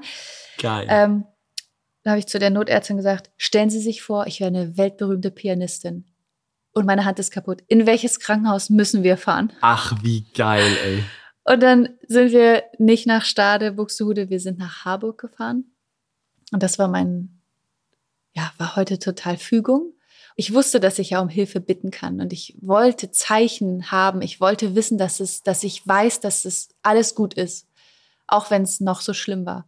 Und ich war dann äh, wer mich kennt, der weiß, dass ich sehr zahlenaffin bin und dass ich die acht liebe. Und ich war dann in Zimmer 8 auf Station 88, Ach, im Operationssaal 8 und überall war dann diese 8 drauf gemalt. Also hatte ich immer diese Begleitung, Die Connection. die Connection und ich habe ja aus dem, ich wusste dann auch, als der Notarzt kam, mir war dann so klar, oh Gott, ich kriege jetzt voll viel Medikamente und es tut gleich mega weh, wenn die das reponieren. Ja. Und dann habe ich aber auch gemerkt, die schießen mich einmal ab. Und dann bin ich äh, in dem Aufwachraum aufgewacht im Krankenhaus. Und dann wird man ja für die OP vorbereitet. Und dann habe ich gedacht, gut, jetzt wird das zusammengebaut und dann geht das wieder. ja. Dann bin ich aufgewacht und hatte so einen externen Fixateur dran, was ich wahnsinnig eklig finde, Ja, weil ich gedacht habe, wenn da klar. einer dran hängt, bleibt. Oh. Ja, und dann habe ich auch gemerkt, huch, ich kann meine Finger auch fast nicht bewegen. Ich habe einen echten Schlag abgekriegt. Also das, und da habe ich das erste Mal realisiert, das wird ein Weg. Und dann weiß ich noch, habe ich eine Entscheidung getroffen und mir gesagt und mich auch gefragt, ja, wie kann es jetzt am besten gehen? Und die Frage war nicht, ob ich das schaffe, sondern wie. Wie? Mhm. Und ich habe mich an meine Mentoren zurückerinnert. Ich habe an dem Tag, Achtung, fing die zehntägige Meditationsreihe von Joe Dispenza an. No way. Natürlich An- gehört. An diesem Nein. Tag, an dem Montag. Oh dann. mein Gott, aber da war, also, das war wirklich, okay, krass. Ja, das war krass. Also jeder, der die Story von Joe Dispenza nicht kennt, Ja. du bist das Placebo, das Buch Genau. unbedingt lesen, ist ein ganz, ganz cooles Buch. Und er selber ja auch vom LKW Vom- angefahren. nee, Radrennen? Radrennen überfahren, angefahren, Genau. gestürzt, Brustwirbel gebrochen. alles Und und konnte sich, sich- nicht mehr bewegen und genau. hat sich selbst quasi. selbst wieder ins Leben Ja. zurückgebracht. Und ja, das habe ich dann sofort präsent gehabt und habe dann mit links angefangen zu schreiben, was ich mit rechts gerne mache. Damit ich meine Neurologie Ja. on behalte. Ach, Also- wie geil. Ich habe mich sofort geprimed und ähm, ich wusste auch, dass es wichtig ist, dass ich mir gute Gefühle mache. Das heißt nicht, dass ich das verdränge, was da ist, sondern das akzeptiere und ich wusste auch, dass das Arbeit bedeutet, diese, dieses Trauma Ja. zu integrieren. Wie lange warst du dann in deinem Krankenhaus? Zehn Tage. Wow. Und ja, es waren ja insgesamt vier OPs mit Platte rein, Platte raus, Stifte rein, raus. Äh, Das war ein Weg. es war ein Weg. Und ich war auch insgesamt, also das erste Mal sechs oder sieben Monate nicht in der Praxis, wo mein Team das komplett gecovert hat. Das ist so krass. Und dann nochmal für die Entfernung des Stiftes habe ich dann über den Urlaub gelegt, aber da war ich dann nochmal zwei Monate zu Hause. Also ich glaube auch nicht jeder Sieben. Chiro hätte nach sieben Monaten wieder angefangen. Meine Hand war noch so, es Glaube ich. so lala. Aber, Aber, sieben Monate komplett raus bedeutet, dass du sieben Monate, wa- was würdest du jetzt im Nachhinein sagen? Wäre das länger auch gegangen? vom Team her, Ja. ja, es wäre gegangen. Ich wollte einfach wieder zurück, Ja, das glaube ich. weil Das ich ich, ich wissen sprich- wollte, ob ich das noch kann. Das verstehe ich, aber ich Ja. finde, es spricht für dich oder es spricht für das, was du im Vorderein gemacht hättest, weil ich bin der Meinung, sage ich dir ganz ehrlich, in sehr, sehr vielen Praxen, wo ein Chiro beziehungsweise der Praxisinhaber sieben Monate lang ausfällt, komme ich in eine Praxis nach sieben Monaten und ich fange bei. Null an. Ja. Ich hatte, und ich bin da echt reich beschenkt. Mein Team hat mir das gespiegelt. Sie waren dankbar für all das, was wir davor gemacht haben. Sie wussten, dass sie welche Entscheidungen sie alleine machen können. Sie wussten, welche Entscheidungen sie dann zu mir durchkommen lassen können oder müssen dann auch. Ja. Ich konnte mich auf die verlassen und ich wusste, dass sie es super machen, dass sie es auch in meinem beziehungsweise in unserem Sinn machen. Weil Und ihr alle- ja quasi ein gemeinsames Interesse hattet, Genau. eine, gemeins eine gemeinsame Mission, eine gemeinsame Vision, die Richtung, die Sprache, die ihr alle sprecht, das ist genau das, was ich immer predige. Und das Genau. ist so cool, dass du, also, dass du halt genau das sagst, dass es das da dran lag, dass es nicht irgendwie dran lag, wie gut du irgendwie als Person bist oder dass sie dir das alle zuliebe gemacht haben und so, sondern es ist die gemeinsame Mission gewesen, die euch alle zusammengehalten hat. Genau. Und das war es definitiv, weil sie haben es so gemacht und so weitergeführt in unserem Sinne. Ja. Und deswegen, als ich wiederkam, war Ja. es nicht anders. Ja. Es hätte ja genauso passieren können, dass nach zwei Monaten, dass zwei auf die Idee kommen und sagen, das Schiff hier Ja, ist das gerade ist, äh, gewaltig am Sinken. ja.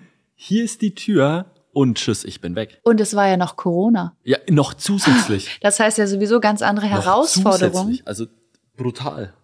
Echt extrem, also eine doppelt extreme Ja. Situation. Das haben wir wahnsinnig gut gemacht. Ich bin, also in dieser Zeit sind wir unglaublich zusammengewachsen. Ich. Und wir mit. haben echt gesagt, wir haben jetzt das geschafft. Was soll denn bitte jetzt Genau, noch jetzt- kommen? Jetzt können wir alles. Krass. Und das war ein wunderschönes Gefühl, auch für mich persönlich, weil ich gesehen habe, was, ja, was ich erschaffen habe und was wir zusammen auch erschaffen haben. Geil. Und das war bis heute, es ist so atemberaubend, echt richtig ich. cool. Ja. Wie war das für dich dann, wenn wir da zurückgehen? So ist es passiert. Du wusstest, okay, Krankenhaus, OP, Mhm. langer Weg vor dir. Wie oft hattest du in der Zeit das Gefühl so, okay, shit, es geht nicht mehr? Hm. Ich hatte das definitiv und ich würde sagen, immer mal wieder, also am Anfang natürlich häufiger und Ja. dann wurde die Frequenz niedriger. Mir fällt der, also 20 Mal. Bist du aber auch an dem Punkt gewesen, dass du wirklich gesagt hast, okay, also mal länger, dass du Mhm. gesagt hast, okay, ich lass es, es macht keinen Sinn. Nee. Bin da raus. Nein. Ich wusste, okay, wenn ich dann halt meine Hand nicht mehr so benutzen kann wie sonst, also ich wusste ja nicht mal mehr, ob ich eine Faust machen kann. Heftig. Ich wusste nicht mal, ob ich das überhaupt äh, biegen, also mein Handgelenk benutzen kann. Dann habe ich gedacht, dann mache ich Aktivator. oder ich droppe oder Mal SOT. ich mache SOT ich, oder, oder ich, da sind so ähm, Gedanken aufgekommen, okay, ich nehme andere Rollen ein. Ich verbreite mein Wissen, ich äh, unterstütze andere dabei, ihre Ziele zu erreichen. Also da bin ich darauf gekommen, okay, vielleicht sollte ich noch mal links und rechts schauen, falls das nichts wird. Cool. Und dann weiß ich noch, da habe ich dann, ich hatte hier so zwei Drähte drin, als die gezogen waren, hatte ich noch ein Pflaster drüber und dann dachte ich so, naja, jetzt ist es ja relativ stabil, ist jetzt auch zusammengeschraubt. Ich meine, das war im Juni, also nach acht Wochen. Ja, Dann habe ich meine Tochter justiert. Ich wollte einfach wissen, ob es geht, ja. ob es hält. Glaube ich, glaube ich. Und dann habe ich angesetzt und habe dann Impuls reingegeben und habe so gedacht, geil, geht. Okay, ich kann es wieder. Ich kann es wieder. ähm, Cool. es war auch interessant und das möchte ich auch ganz ehrlich teilen. Es war für mich eine krasse Erkenntnis, wie sehr ich auch von der Anerkennung anderer damals abhängig war. Das heißt, das Feedback, was du ja aus deiner Community Mhm. bekommst, von Patienten, das ist ja Dopamin pur. Mhm. Und das fehlte ja von heute auf gleich komplett. Mhm. Das heißt, ich durfte echt schauen, okay, was tue ich denn eigentlich für mich? Da habe ich auch gemerkt, ähm, dass ich nicht ganz bei mir war, dass ich damals noch auch Ideen anderer hinterher gehechtet Mhm. bin. Mhm. Und es gab ja nichts, mit was ich mich beschäftigen konnte, außer mit mir selbst. Außer ich meine, ich konnte nicht mal meinen Arm benutzen für Monate. Ich konnte mir nicht mal einen Zopf machen. Ja, krass. Ne? Ich, Ist eine krasse Zeit. Und da habe ich gemerkt, okay, was ist denn in meinem Leben für mich wichtig? Und so kam ich persönlich mit meinen Bedürfnissen einfach mehr in den Mittelpunkt und habe gelernt, dass andere Dinge auch wichtig sind, Ja, außer anderen Leuten was Gutes zu tun. ja. Und da habe ich gelernt, ich habe auf jeden Fall eine schöne Zeit mit meiner Tochter verbracht, weil sie auch durch Homeschooling wahnsinnig viel zu Hause war. Ja, Ich habe in meiner Familie unglaublich viel Support. Also heute nochmal vielen Dank an diesen Support geil. erfahren, an, an die Menschen, die mich damals umgeben haben, an mein Team. Ich hatte, da habe ich auch gemerkt, wie wichtig es ist, dass man Menschen um sich hat, die sich für einen interessieren, die einen lieben und die einen durch solche Täler begleiten. Das kann man kaum alleine, Nee. glaube ich. Was würdest du jemandem raten, dem sowas passiert? Ich meine, das ist schon eine Extremsituation. Jetzt Mhm. vielleicht nicht arm gebrochen, aber wenn jemand jetzt längere Zeit in der Praxis ausfällt, was würdest du sagen, wenn ich jetzt nicht so ein starkes Team habe oder wenn das jetzt auch alles so ein bisschen unsicher ist? Hm. Was waren so deine größten Learnings daraus, wo du sagen würdest, hey, that's the way to go. Achte genau darauf. Es ist essentiell wichtig. Mach das, mach das, mach, mach das. Gibt's da irgendwas? Ja, ich erzähle noch mal eine Anekdote dazu. Ja, Wenn man so Coaching-Podcasts hört, wird ja oft erzählt, nimm dir mal eine Auszeit. Und Ja, genau. nicht nur ein, zwei Wochen, sondern mal definitiv Mal ein bisschen mehr, Ja. damit du mal in dich reinhorchen Ja. kannst.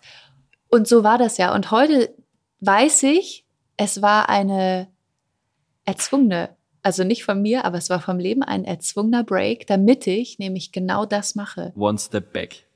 Mir wieder zuhöre Ja. und nicht in diesem Strudel bleibe, wo ich war. Weil ich habe wenig auf mich gehört. Ich habe über meine Ressourcen gelebt. Und das ist das, was du am Anfang, was du zu genau, Beginn gesagt hast. Ich war da echt fertig und ich habe dann, was ich Leuten rate, die in solch eine Extremsituation kommen, ist, dass sie lernen, sich wieder so zuzuhören, dass sie wieder ihre Bedürfnisse wahrnehmen können und auch, ich habe gelernt, für mich zu sorgen. Was tut mir denn gut? Ich habe ja gelernt, was anderen gut tut und das auch in Höchstperfektion ne, ausgeübt. Und ich habe gelernt, okay, was tut mir denn gut? Wann brauche ich Pausen? Wo lade ich meine Energien auf? Was darf ich für Routinen in meinem Leben platzieren, die mir gut tun, langfristig? Da habe ich halt auch diese Motivation her, meine Seminare aufzubauen, weil ich weiß, dass das ein großer Baustein ist, wenn du in Lebenssituationen kommst, die dich extrem herausfordern. Ja. Und wir haben sie alle. Ja. Und aus heutiger Sicht weiß ich, es ist wahnsinnig wichtig, dass du lernst, wie du damit umgehst und nicht, ja, dass du versuchst, Sachen wegzudrücken oder da wieder drüber gehst, weil es war der absolut, es war ein absolutes Stoppschild vom Leben für mich. Einmal die und ich habe einmal gezogen. angehalten und durfte schauen und heute ist es wirklich ja, es hört sich vielleicht verrückt an, aber es ist ein Geschenk, weil ich glaube, dass ich in den sechs Monaten so viel gelernt habe, wie ich in den kommenden 20 Jahren nicht gelernt hätte, weil ich nämlich nicht hingehorcht hätte. Und ich hätte es zwar gehört, so, weißt du, so vor meinem inneren ja, halt so Ohr, Rauschen, ne? so, so und dann das, ja, ist nicht so wichtig, es ist viel wichtiger, dass du ja. das erreichst und hier ja. dieses Ziel und hier wolltest du das noch und, und gar nicht. Mehr, mehr, mehr, mehr, größer, genau, schneller, weiter. Aber weil ich habe da gelernt, dass das für mich ja ein Resultat ist aus, also ja. auch monetär erfolgreich. Alles ja. das, was man im Außen sieht, ist ja ein Resultat von dem, was ich im Inneren für mich entscheide und wie ich für mich sorge, wie ich mich wertschätze, weil das zeigt sich dann im Außen und da hatte ich halt genügend Zeit drüber nachzudenken. Hast du Sachen so direkt geändert oder was waren Sachen, wo dir hängen geblieben sind, wo du gesagt hast, okay, ich habe das gemacht, ich habe das gemacht, ich habe das gemacht. Das ist eine andere Richtung gewesen, so wo du wo, wo wirklich große Veränderungen mhm. waren, die du anders niemals getroffen hättest? Ja ich habe gelernt, Pausen für mich einzuräumen mhm. und Pausen auch auszuhalten. Und dass, wenn ich mal nichts tue, das nicht gleich bedeutet, dass ich schlecht bin, weil mhm. ich habe das verurteilt, sondern dass es total wichtig ist, dass ich auch mal Pause mache, mich erhole, weil aus der Pause, aus dieser Stille, habe ich dann auch Kreativität geschöpft, Ideen bekommen. Das habe ich definitiv verändert. Ich nenne es immer Social Detox. Geil. Ich habe darauf einmal geschaut, okay, wer ist eigentlich in meinem inneren Kreis? Wer tut mir gut? Was tut mir nicht gut? Und manchmal ist es ja auch so, dass man Menschen, die man gern hat, in einem Umfeld sind, aber sie tun einem echt nicht gut. Und wir wissen ja, es gibt ja dieses Sprichwort, du bist das Resultat der fünf Personen, ja. die dich umgeben. Ja. Und es gibt auch Studien darüber, dass wenn du einen Stinker dabei hast, ein Typ, der oder eine Frau, die einen schlechten Vibe hat, das ja. infiziert ein ganzes, einen ganzen System. Raum. Ja. Und da habe ich gelernt, dass manche Sachen nicht für immer sind. Auch wenn man sich das vielleicht wünscht oder dass man ein Ideal hat, ich wünsche mir mein Leben so und so. Ja. Manche Sachen sind nicht für immer, sondern es waren Lehrmomente und das habe ich auf jeden Fall gelernt, darauf zu achten, dass mich Leute umgeben, die mich inspirieren, die hinter mir stehen, die für mich da sind und die an mich glauben ja. und mir ehrliches Feedback geben. Das war ein großes Learning. Hat sich in der Praxis irgendwas verändert? Ja, ich habe weniger gearbeitet. ähm, ja, ist ja auch ein Riesending. Also, ja, das war. Das ist ja eine riesen Ego-Sache, wenn total, ich sage, ich gehe einen Schritt mich, zurück, ja. ich, ich, ich gehe einen Schritt zurück, ich lasse irgendwie jemand anderen vorne stehen. Ich ja. bin jetzt nicht mehr irgendwie die Person, die so präsent ist. Und ich sag dir ganz ehrlich, das musste ich erst mal aushalten lernen. Mhm. Dieses, was? Du arbeitest nur noch das und das? Ähm, das war auch eine Zeit lang eine echte Challenge, weil ich habe stundentechnisch runtergeschraubt, ja. weil ich auch meine Hand, ich wusste gar nicht, wie sich das entwickelt. Ja. Kann ich das überhaupt noch auf in der Pace und über ja. einen gewissen Zeitraum? Jetzt sind ja drei Jahre vergangen. Ich weiß, ja, kann ich. Und damals wollte ich einfach achtsam oder bin es heute noch achtsam mit mir sein und gucken, okay, ich möchte das ja noch sehr lange machen. Dann lieber jetzt anders mhm. und nicht mehr in der Pace, die ich mal hatte. Mhm. Ich hole mir Leute mit ins Boot, die die gleiche Richtung schwimmen, Ja. wo wir im gleichen Boot sitzen und ich hole mir Unterstützung. Ich lasse mein Team wachsen. Cool. Und ähm, das musste ich auch erstmal aushalten, dieses nicht mehr so oft da sein. Nicht mehr im Mittelpunkt. Nicht mehr im Mittelpunkt stehen, nicht mehr auch alles den, Auch wissen. bei den Patienten. auch bei den Patienten. Das, dann kamen ja auch Fragen von Kollegen, die alleine in einer Praxis arbeiten. Wie ist denn das dann, dass du nicht mehr jeden kennst? Und ich sag dir ganz ehrlich, heute komme ich ja rein, dann sind da Patienten vorne, machen Termine aus und ich komme da rein und denk so, ja, die kennen mich jetzt nicht. Ja. Gut. Wie, wie ist das? Weil ich, also witziger, Ja. witzige Side Story. Ja. Ähm, warum finde ich das interessant? Warum finde ich das spannend? Bei uns war das noch nie anders. Also bei Melanie und mir ist es ja von Tag eins so, dass wir quasi in unsere Praxen reinkommen und jeder fragt sich so, wer ist jetzt der Typ ohne Schuhe oder wer ist der Typ mit der. Mütze oder wer ist jetzt die, die da hinter der Anmeldung ist oder wieso reden die jetzt so mit dem vermeintlichen Chef über irgendwelche Sachen oder wer sind die? Und ich kenne das Gefühl nur so, weil wir das bewusst so wollten, weil wir nie aktiv vorne stehen wollten. Und viele fragen dann eben immer, ja, wie ist das oder wie fühlt sich das für dich an oder ist es nicht irgendwie komisch, wenn du da nicht im Mittelpunkt stehst oder wenn dich jeder grüßt oder wenn jeder sagt, ah, das ist der Philipp und dem gehört da die Praxis und so. Und ich kann halt immer nur aus meiner Perspektive oder aus meiner Brille raussprechen und kann sagen, also erstens finde ich es ganz cool. Also ich finde es cool, hinten zu stehen und eher das Ganze irgendwo im Überblick zu behalten, als nur immer vorne in der ersten Reihe. Das ist immer meine, meine Antwort, aber ich kenne das Gefühl nicht von vorne nach hinten zu gehen. ja, Ich durchgereicht zu Ich, werden. genau, durch. ich, ich, und deswegen ist es spannend, mal die Perspektive zu hören.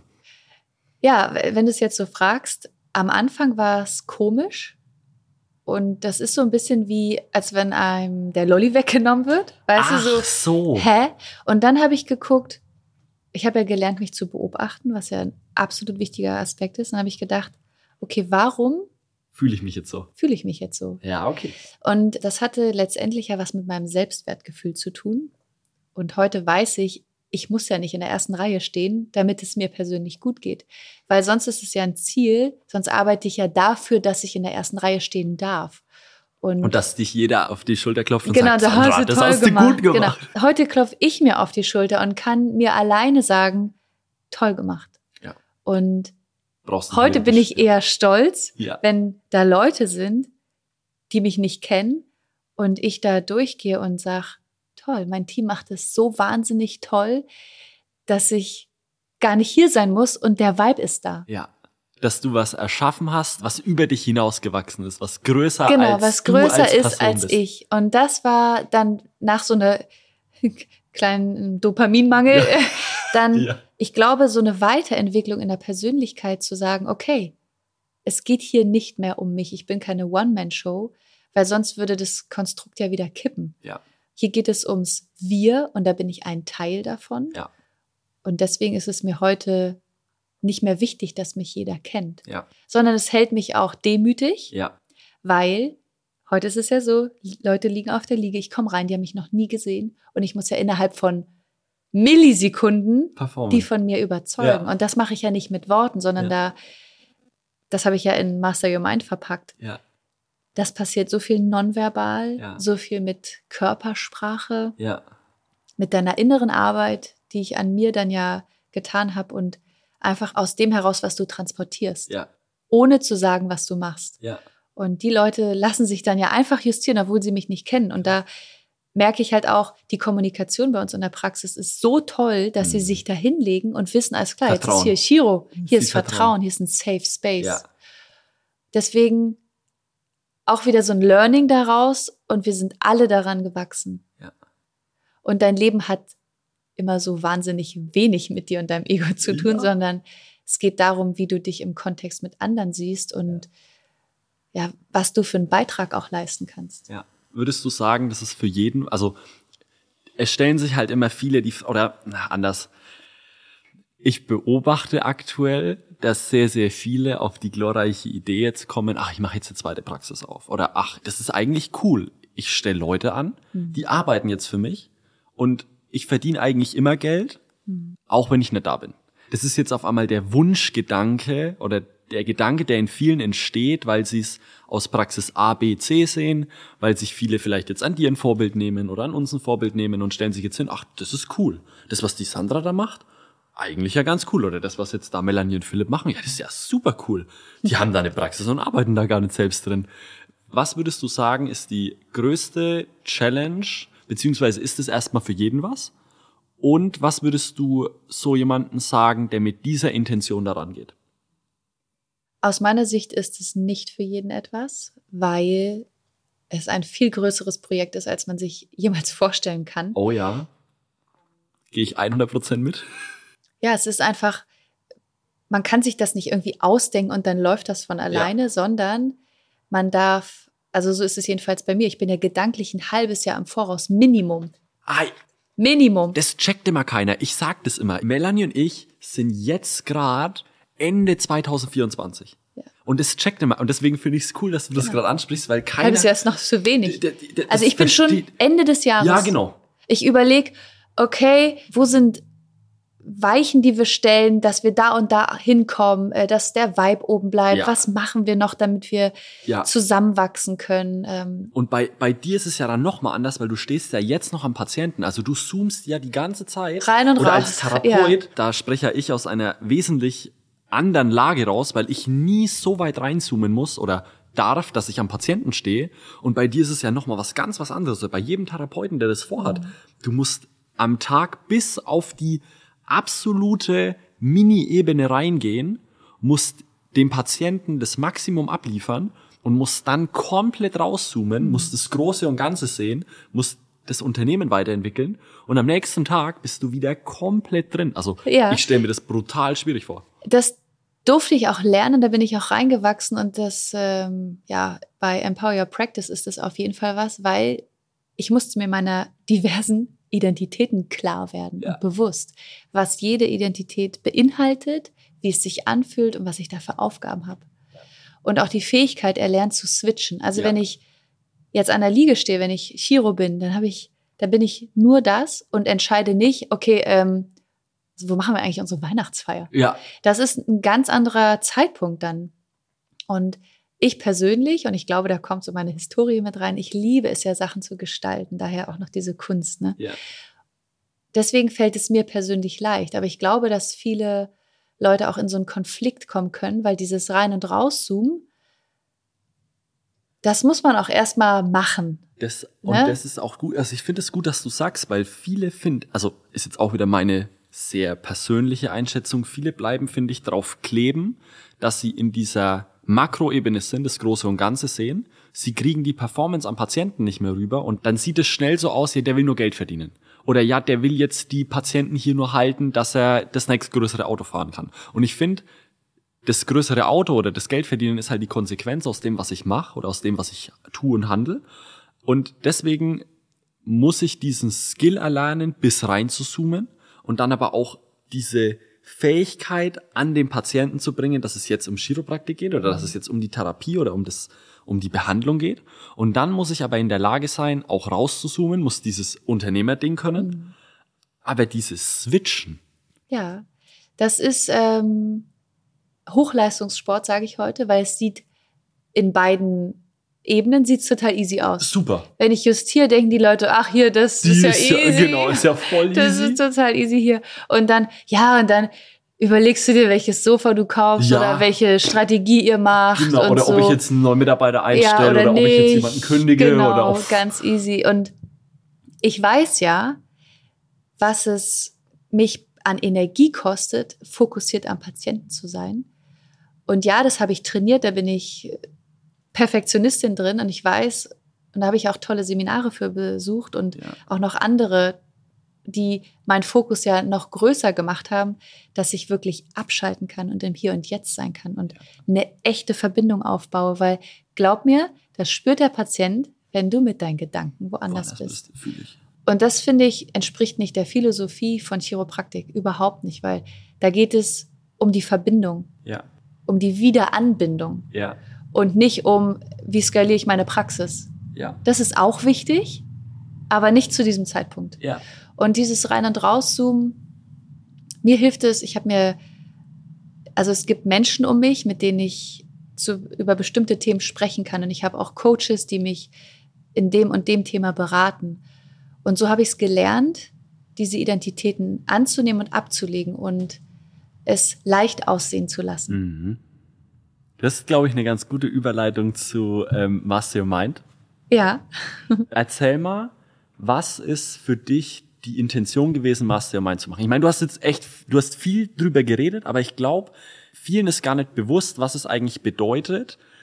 Vor allem Leute, die am Anfang stehen, was es bedeutet, so lang am, oder so intensiv mit dem Patienten zu arbeiten und auf was es eigentlich ankommt, weil ich persönlich finde, dass sich Chiropraktik Deutschland vor allem gerade sehr, sehr stark ins Thema Adjusting einfach reinschmeißt mhm. und dass es nur noch um Justieren, Justieren. In einer Podcast-Folge, die weit vor dieser jetzt kommt, haben wir schon mal drüber gesprochen, dass diese ganzen Adjusting-Videos ja auch irgendwo die Praxis kaputt machen. Was ist das Ziel von Mastermind? Was ist die Idee da dahinter gewesen?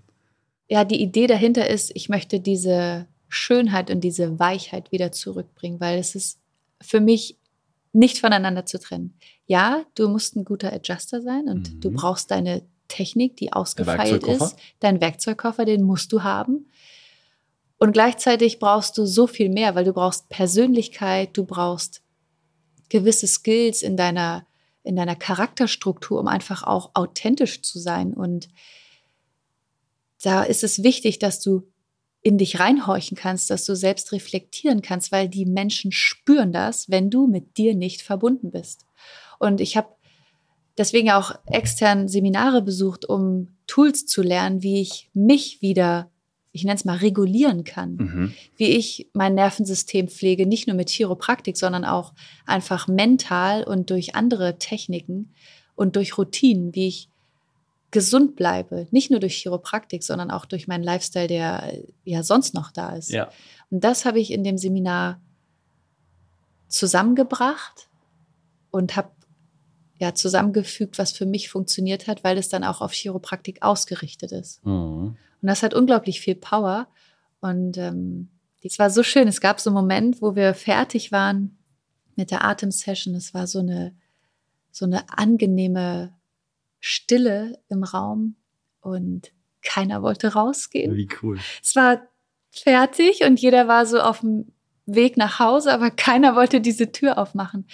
Okay. Normalerweise strömt immer jeder. Genau, jeder so, äh, tschüss, ich muss nach Hause. Okay, oder manche gehen früher schon. Genau, und dann ist ich, mein Bus kommt ja, genau, oder ich genau, muss Zug fahren. Ja. Und da war es so, Verena so, ich glaube, ich möchte gar nicht fahren. Ah, wie cool. Es ist hier so schön wir waren es war auch so eine schöne Stimmung in der Gruppe. Wir waren so connected und so, weißt du, das war so präsent. Und ja. ich glaube, diese Momente braucht es, um diese Demut in unsere Arbeit wieder reinzubringen. Weil ja. was schnell passiert ist, wenn du ein Adjusting-Seminar, ein Skill nach dem nächsten, höher, schneller, weiter. Und ja, das ist wichtig. Ja. Du bist ja auch ein Performer. Ja. Und dann darf man echt aufpassen, dass da nicht Arroganz reinkommt. Ja. Oder zu viel Ego den Raum einnimmt, weil ja, Ego brauchen wir, das ist pusht wichtig. uns, keine Frage.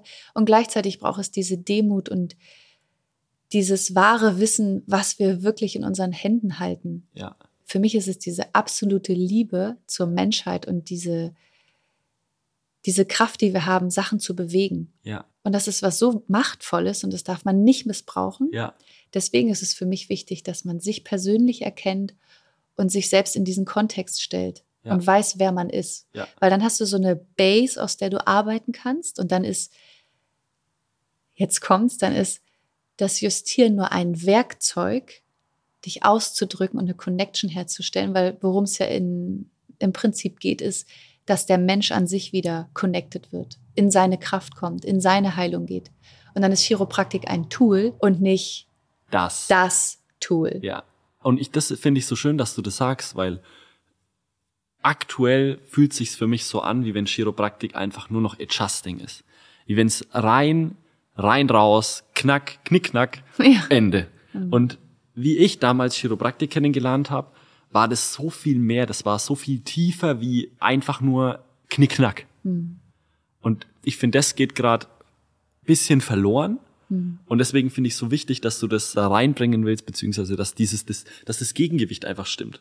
Ja, das ist ganz wichtig. Also was die Teilnehmer lernen ist, ich zitiere es so gerne von Arno Brunier, Du lernst zu hören und zwar nicht mit deinen Ohren und du lernst zu fühlen, nicht mit deinen Händen, sondern mit deinem Herzen. Und das macht einen großen Unterschied. Ich weiß noch, wie er es gesagt hat und wie mich das berührt hat. Und wie ich dann auf der Suche war danach, okay, was meinte er damit? Ja. Und es ist, wenn man sich dann mal rauszoomt und da einfach mal nur ins Gefühl geht, dann ist das, dann ist so ein Adjustment so viel krasser, Ja. Weil da passiert echte Begegnung. Ja, fühle ich. Ja, total. Fühl Dann ist es so pur Ja, und es braucht fast keine Worte, weil das so nah ist, so close. mhm. Ja, ohne dass es viel Zeit braucht, viel Kraft braucht, viel Speed braucht. genau. Cool. Ja. Dann hast du es vorhin schon, also ich würde das gern abrunden, Mhm. weil es gibt ja noch zwei Sachen mehr. Ja, es da ist, ja, noch es ist mehr. was entstanden. Es und ist was Ich entstanden. freue mich, dass wir da, glaube ich, das erste. Ich weiß, hast du es schon öffentlich? Nein. Das ist Nein. jetzt hier so die Ja, Premiere, wo wir genau. da das erste Mal drüber sprechen. Master Mind hat schon mal sta- stattgefunden. Das Richtig? war schon mal. Genau. Es gibt aber zwei Sachen mehr jetzt. Es gibt einmal noch, Adjusting Flow Und und? Empower Your Practice. geil, erzähl mal Adjusting Flow, weil wir gerade im Adjusting-Thema sind. Ja. Adjusting Flow richtet sich auf jeden Fall an die weibliche Community. Sehr gut, sehr gut. Ich habe gedacht, was braucht es? Und es ist auch auf einem Seminar entstanden, weil ich durfte Helferin sein oder unterstützen. Und dann kamen die Frauen, die in dem Seminar waren, zu mir danach und haben so gesagt, Sandra, es war so wichtig, dich mal zu sehen, wie du Sideposter justierst oder wie du überhaupt justierst. Ich dachte schon, ich kann das nicht. So crazy. Und da- Meine, die besten Justierungen, die ich bis jetzt, ich selbst bekommen habe, die Top drei waren von Frauen. Wahnsinn. Real Talk. Ne? Ja, schön. Und Weil es Ähm. nicht irgendwie nur um, oh, schau mal, wie, wie krass ich adjusten kann und wie schnell und hier und da und ich bin da von der Liege aufgestanden und das war sogar an Seminar, also nicht in der Praxis, sondern an Seminaren. Ich stand Ja. von der Liege auf und dachte mir so, wow. Und das ist es halt, dieses Wow. Und ich glaube, wenn wir, und deswegen wollte ich einen Rahmen schaffen, wo wir uns als Frauen treffen können, wo wir gemeinsam einen sicheren Raum haben, weil es ist ja, also habe ich es jedenfalls oft empfunden, sonst wird man von Männern belächelt Mhm. oder man ist da so eine kleine Randgruppe und Mhm. traut sich nicht, weil man kann es eh nicht so krass oder ist nicht so groß oder so schwer. Und diesen Raum, den ich da aufmachen möchte, der soll sicher sein. Wir reden da ganz viel über Selbstwertgefühl und dass äh, Mut ganz wichtig ist. Und dann über Techniken, die für Frauen gut funktionieren. Mhm. Also was geht uns leicht von der Hand? Mhm. Wo habe ich gute Erfahrungen drin? Ich finde es brutal wichtig. Ja, Ich finde und es echt wichtig. so kam das, weil die Nachfrage da Ja, war. geil. und ja, so ist Sehr es schön. entstanden. Und Das es ist ein echtes Herzensprojekt. Ich bin wahnsinnig gespannt, wo das hingeht. glaube ich. und was wir auch für eine Gruppe ja, entstehen lassen, was wir für einen Austausch haben werden Ja, und wie sich dann die Chiropraktik für Frauen in Deutschland verändert. ja. Da bin ich auch echt dankbar, so ein bisschen Teil da davon zu Ja. sein und das, das auch mit begleiten zu dürfen, weil sowas ist für mich so groß, weil so viel dranhängt. Weil daraus so viel entstehen kann, weil das Mhm. einfach größer ist, als die Person dann eigentlich wird. Da verändert sich was in den nächsten Jahren, da, da passiert einfach was. Und dadurch, dass es das halt noch nicht gibt, kann da so was Geiles passieren und da bin ich echt, bin ich sehr, sehr dankbar. Ich bin auch gespannt und dankbar, dass ihr das begleitet und ja, ich brauchte dafür auch eine gewisse Art von Mut, Ja. das auf die Beine zu stellen. Und heute weiß ich, dass das erst der Anfang ist, weil Ja. das wird was ins Rollen bringen. Es wird eine Bewegung da draus, wo wir einfach gemeinsam einen Weg für uns auch finden. Ja. Und Chiropraktik weiterentwickeln. Genau, und Chiropraktik weiterentwickeln und somit auch mehr Menschen ansprechen können und das, Das Bild Ganze, größer machen. das Bild größer machen einfach. Und dann braucht's aber ja in die, also wir haben jetzt das Mindset, Mhm. wir haben das Thema Adjusting. Ja. Jetzt fehlt ja noch was in der Kette. Ja, dann habe ich Empower Your Practice und Sag ich dir ganz ehrlich, finde ich, ist mit das Wichtigste. Finde ich wichtiger, finde ich Ja. wichtiger als Adjusting Flow und Master Your Mind. witzig. Also hier, als wir das gedreht haben, ist es ja auch so dahin tendiert und für mich war es persönlich mit das Unwichtigste und Ja. ich habe mich gefragt, warum. Ja. Und bin dann da gelandet, dass das was mit Sichtbarkeit zu tun hat. Ja. Wie zeige ich mich? Und das ist, glaube ich, also weiß ich ja von früher ein Thema gewesen, was mir unangenehm ist. Und da bin ich ja langsam reingewachsen. Und deswegen habe ich es ja damals noch nicht in den Vordergrund gestellt. Mhm. Und es gibt ja so, über Geld spricht man nicht. Ja. Und sag bloß nicht was. Ja. Und, und das soll ein Raum sein, wo wir über Geld sprechen, Ja. ohne Wertung, Über Business. über Business sprechen. Wie gestaltest du dein Business, so dass Ja. es zu dir passt? Ja. Was sind deine Werte, wo möchtest du eigentlich hin und Ja. nicht, wo möchte jemand anderes für dich hin und Ja. was musst du machen, damit du da hinkommst. Was Weil, schaue ich mir von links und rechts ab, Genau, um jetzt weil- genau da zu landen? genau, weil ich denke, und das sage ich aus vollster Überzeugung, erfolgreich sein kann jeder für sechs Monate, Ja. no problem. Ja. Halte das aber mal zehn Jahre durch. Ja. Das muss man mental aushalten. Ja, körperlich. Du brauchst da ein Team für. Du brauchst klar definierte Ziele. Es ist ganz wichtig, dass du weißt, wer du bist, wo deine Glaubenssätze hängen, welche nicht passen, wo du einfach Widerstände hast, die dir im Weg stehen, das zu erreichen, was du möchtest und nicht, was andere schon erreicht haben, wo du auch hin möchtest. Ja. Und ich glaube, so kann man sich eine wirklich authentische Praxis aufbauen, wo man sich selbst wiederfindet, die organisch gewachsen ist. Ich sage das immer so gerne, weil pushen kann man alles durch irgendwelche Kampagnen. Alles. Und ich glaube, das bleibt dann auch nicht bei einem, Nee. weil es ist nicht dein Vibe. Das ist auch genau deswegen lehnen wir das so stark ab. Dieses klassische Marketing, du kommst, fährst eine Kampagne und das ist genau das, was du sagst. Das ist eine nicht Welle, die geht hoch. Ja, und dann boom. Die, und du klatscht so stark auf die Straße oder du klatscht so stark auf den Boden der Realität, Ja. weil es einfach unnachhaltig ist, weil es nicht echt ist, weil es fake ist. Deswegen, das beschreibt perfekt, wieso wir so auch bei Shirohype einfach dieses klassische Marketing, was von außen aufgedrückt wird, so ablehnen, weil es hat bei uns selbst nicht funktioniert. Es funktioniert meiner Meinung nach in der Gesundheitsbranche bei niemanden, in der Ja. Chiropraktik auch bei niemanden. Und ich finde, es wird dann unauthentisch, es wird unecht, es, es passt dann einfach nicht mehr. Und ich finde, deswegen muss es einfach so akribisch geplant sein, zu einem passen. Die Ziele müssen zum Marketing passen und Marketing ist am Ende so ein kleiner Part in dem Ganzen. Und deswegen stimme ich dir, ich stimme dir da 100% zu. Weil ich bin der Überzeugung, dass sich in dir Sachen verändern müssen, die dann im Außen sichtbar sind. Ja. Wir alle kennen ja das, dieses Law of Attraction, Ja. die Macht der Anziehung. Und im Endeffekt ist es ja eigentlich, man sagt so das The Law of Radiation. Also was strahlst du aus? Ja. Weil mit dem gehst du in Wie Resonanz. ready bist du? Genau, wie ready bist du? Und das wird sich im Außen zeigen. Und wenn du dir was im Außen bauen lässt Ja. und du es nicht ausfüllst, wird es nicht bleiben. Ja. Und so ist es auch mit deinem Business. Eine Wenn, leere Hülle. wenn du da eine leere Hülle hast, dann verbrennst du. Du kannst es nicht durchhalten. Das ist unauthentisch. Das spüren die Leute. Du musst, du kommst mega in Stress, weil du gar nicht so sein kannst, wie du wirklich bist. Ja. Und wenn du da Veränderung haben möchtest, dann ist es einfach wichtig, dass du hinschaust, okay, was ist mein Status quo? Ja. Wo möchte ich hin? Für was bin ich bereit? Ja. Was will ich überhaupt Was selbst? will ich überhaupt selbst? Sich Ja. erstmal da im Klaren drüber werden, war auch ein Riesenstep für mich. Ja. Was lehne ich ab und warum lehne ich es ab? Ja. Warum habe ich nicht die Resultate, die ich mir wünsche? Ja, weil ich mir mega selbst im Weg stehe. Und da schauen wir hin, sodass wir einen Weg ebnen, nämlich deinen Weg, den du gehst, damit du ihn nachhaltig gehen kannst Ja. und langfristig gehen kannst. Und genau deswegen finde ich es das Wichtigste.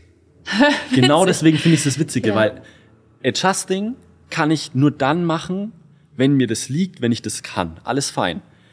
Mindset ist eine wichtige Säule in dem Ganzen. Aber ohne das richtige Modell da dahinter, ohne die richtige Strategie, ohne die richtige Herangehensweise, wie ich was mache, kann ich es nur kurzfristig machen. Und dann kann mir das Adjusten noch so viel Spaß machen, da kann ich noch so ein geiles Mindset haben, wenn ich mich kaputt mache in dem, was ich mache. Und wenn das System irgendwie von außen aufgesetzt ist, kann es nur scheitern. Und deswegen finde ich es so wichtig. Also im Prinzip sind die drei Komponenten total Ja, genau. ergänzend. Ja, richtig. Und Es macht total Sinn. Ja, jetzt wo du es sagst, Nein, da halt- darf ich wohl noch mal hinschauen. ja, es ist ja, Simon Sinek sagte das so schön, Geld ist der Treibstoff für ein Unternehmen. Und wenn du es warum auch immer ablehnst oder komisch findest, dann fehlt dir der Treibstoff Ja. zum Vorankommen. Voll und Und du brauchst es für Weiterentwicklung, für Innovation, für Investition, für deine Mitarbeiter, für alles. Für alle Projekte. Du brauchst es einfach. Und wenn du es nicht hast, kannst du nicht wachsen. Ja. Und da stellen wir die Weichen nach deinen Regeln, so dass es zu dir passt, Ja. dass du authentisch wachsen kannst. Hm. Ich find's gut. Ja, Ich, ich finde es sehr, sehr gut und ich bin sehr gespannt, was da draußen entsteht und was da, was mit den Menschen passiert, die sich wirklich auf den Weg einlassen Mhm. und endlich mal auf sich schauen und ihren Weg gehen, was sich für sie richtig anfühlt und nicht irgendwie links, rechts die ganze Zeit gucken und ach, ich mach das und ach, ich mach das. Sehr, sehr cool. Hm. ja, es ist ein spannendes Thema auf jeden Fall. Und das, wenn wir so Seminare besuchen, ja häufig gleich das erste. Ja. So wie, hey, wie läuft's so? Ja. Und da jetzt nicht so, wie geht's, sondern Nee. und Wie viel- sonst wie viel machst du Wie eigentlich viel machst du eigentlich? Genau. Und danach wird man dann gerankt. Und ich habe mich von Tag eins an wahnsinnig unwohl mit der Frage gefühlt und Glaube ich. habe gedacht, ey, echt jetzt? Willst du nicht wissen, wie es mir geht? Und das ist wichtig und ich will da auch nicht alle über einen Kamm scheren. Das ist sicherlich nicht bei jedem so. Doch das hat bei mir einen unglaublichen Druck aufgebaut. Und dann hatte ich das Ziel erreicht und habe gemerkt, fuck, das kann ich gar nicht. Das bin gar nicht ich. Ja. Ich muss es irgendwie anders oder ich möchte es unbedingt anders machen. Ja. Deswegen ist die Zielsetzung das A und O am Anfang. Zielsetzung ist so wichtig. Und auch den Mut zu besitzen, Ziele zu definieren, auch mal zu träumen, habe ich auch gelernt im Coaching, mal absolut frei zu drehen und so mal auszuspinnen, was möglich ist. Ja. Im Prinzip ist ja alles möglich. Und dann zu gucken, okay, möchte ich das überhaupt oder was möchte ich wirklich? Ja. Was brauche ich dafür? Ja. Kann ich das leisten? Bin ich bereit, mich zu entwickeln? Ja. Alles das sind so Fragen, ja, denen man sich dann stellen darf. Sehr, sehr cool. Wir sind am Ende. Ja? Ja. Ich hätte jetzt, ich, wir sind durch. Ach, wie Wir schön. sprechen jetzt gute zwei Stunden. Zwei Stunden? Gott, kommen gleich die anderen oder was? Ja, gleich kommen die anderen. Echt? Ja, eine halbe Stunde noch. Oh Leute, ich muss unbedingt noch einen Kaffee mit Hafermilch trinken Wir und durch. eine Banane essen. Sandra, danke für das geile Gespräch. Oh, ich danke dir War von richtig, Herzen. richtig cool. Die Ja. Zeit verging wie im Flug. Es war schön. Geil. Unglaublich. Geil, oder? Vielen Dank. Gerne. Vielen Dank auch für die Möglichkeit, hier ja, so eine Bühne zu haben. Und ähm, Dafür nicht. Danke für das geile Gespräch. Dankeschön. Cool. Danke dir von Herzen.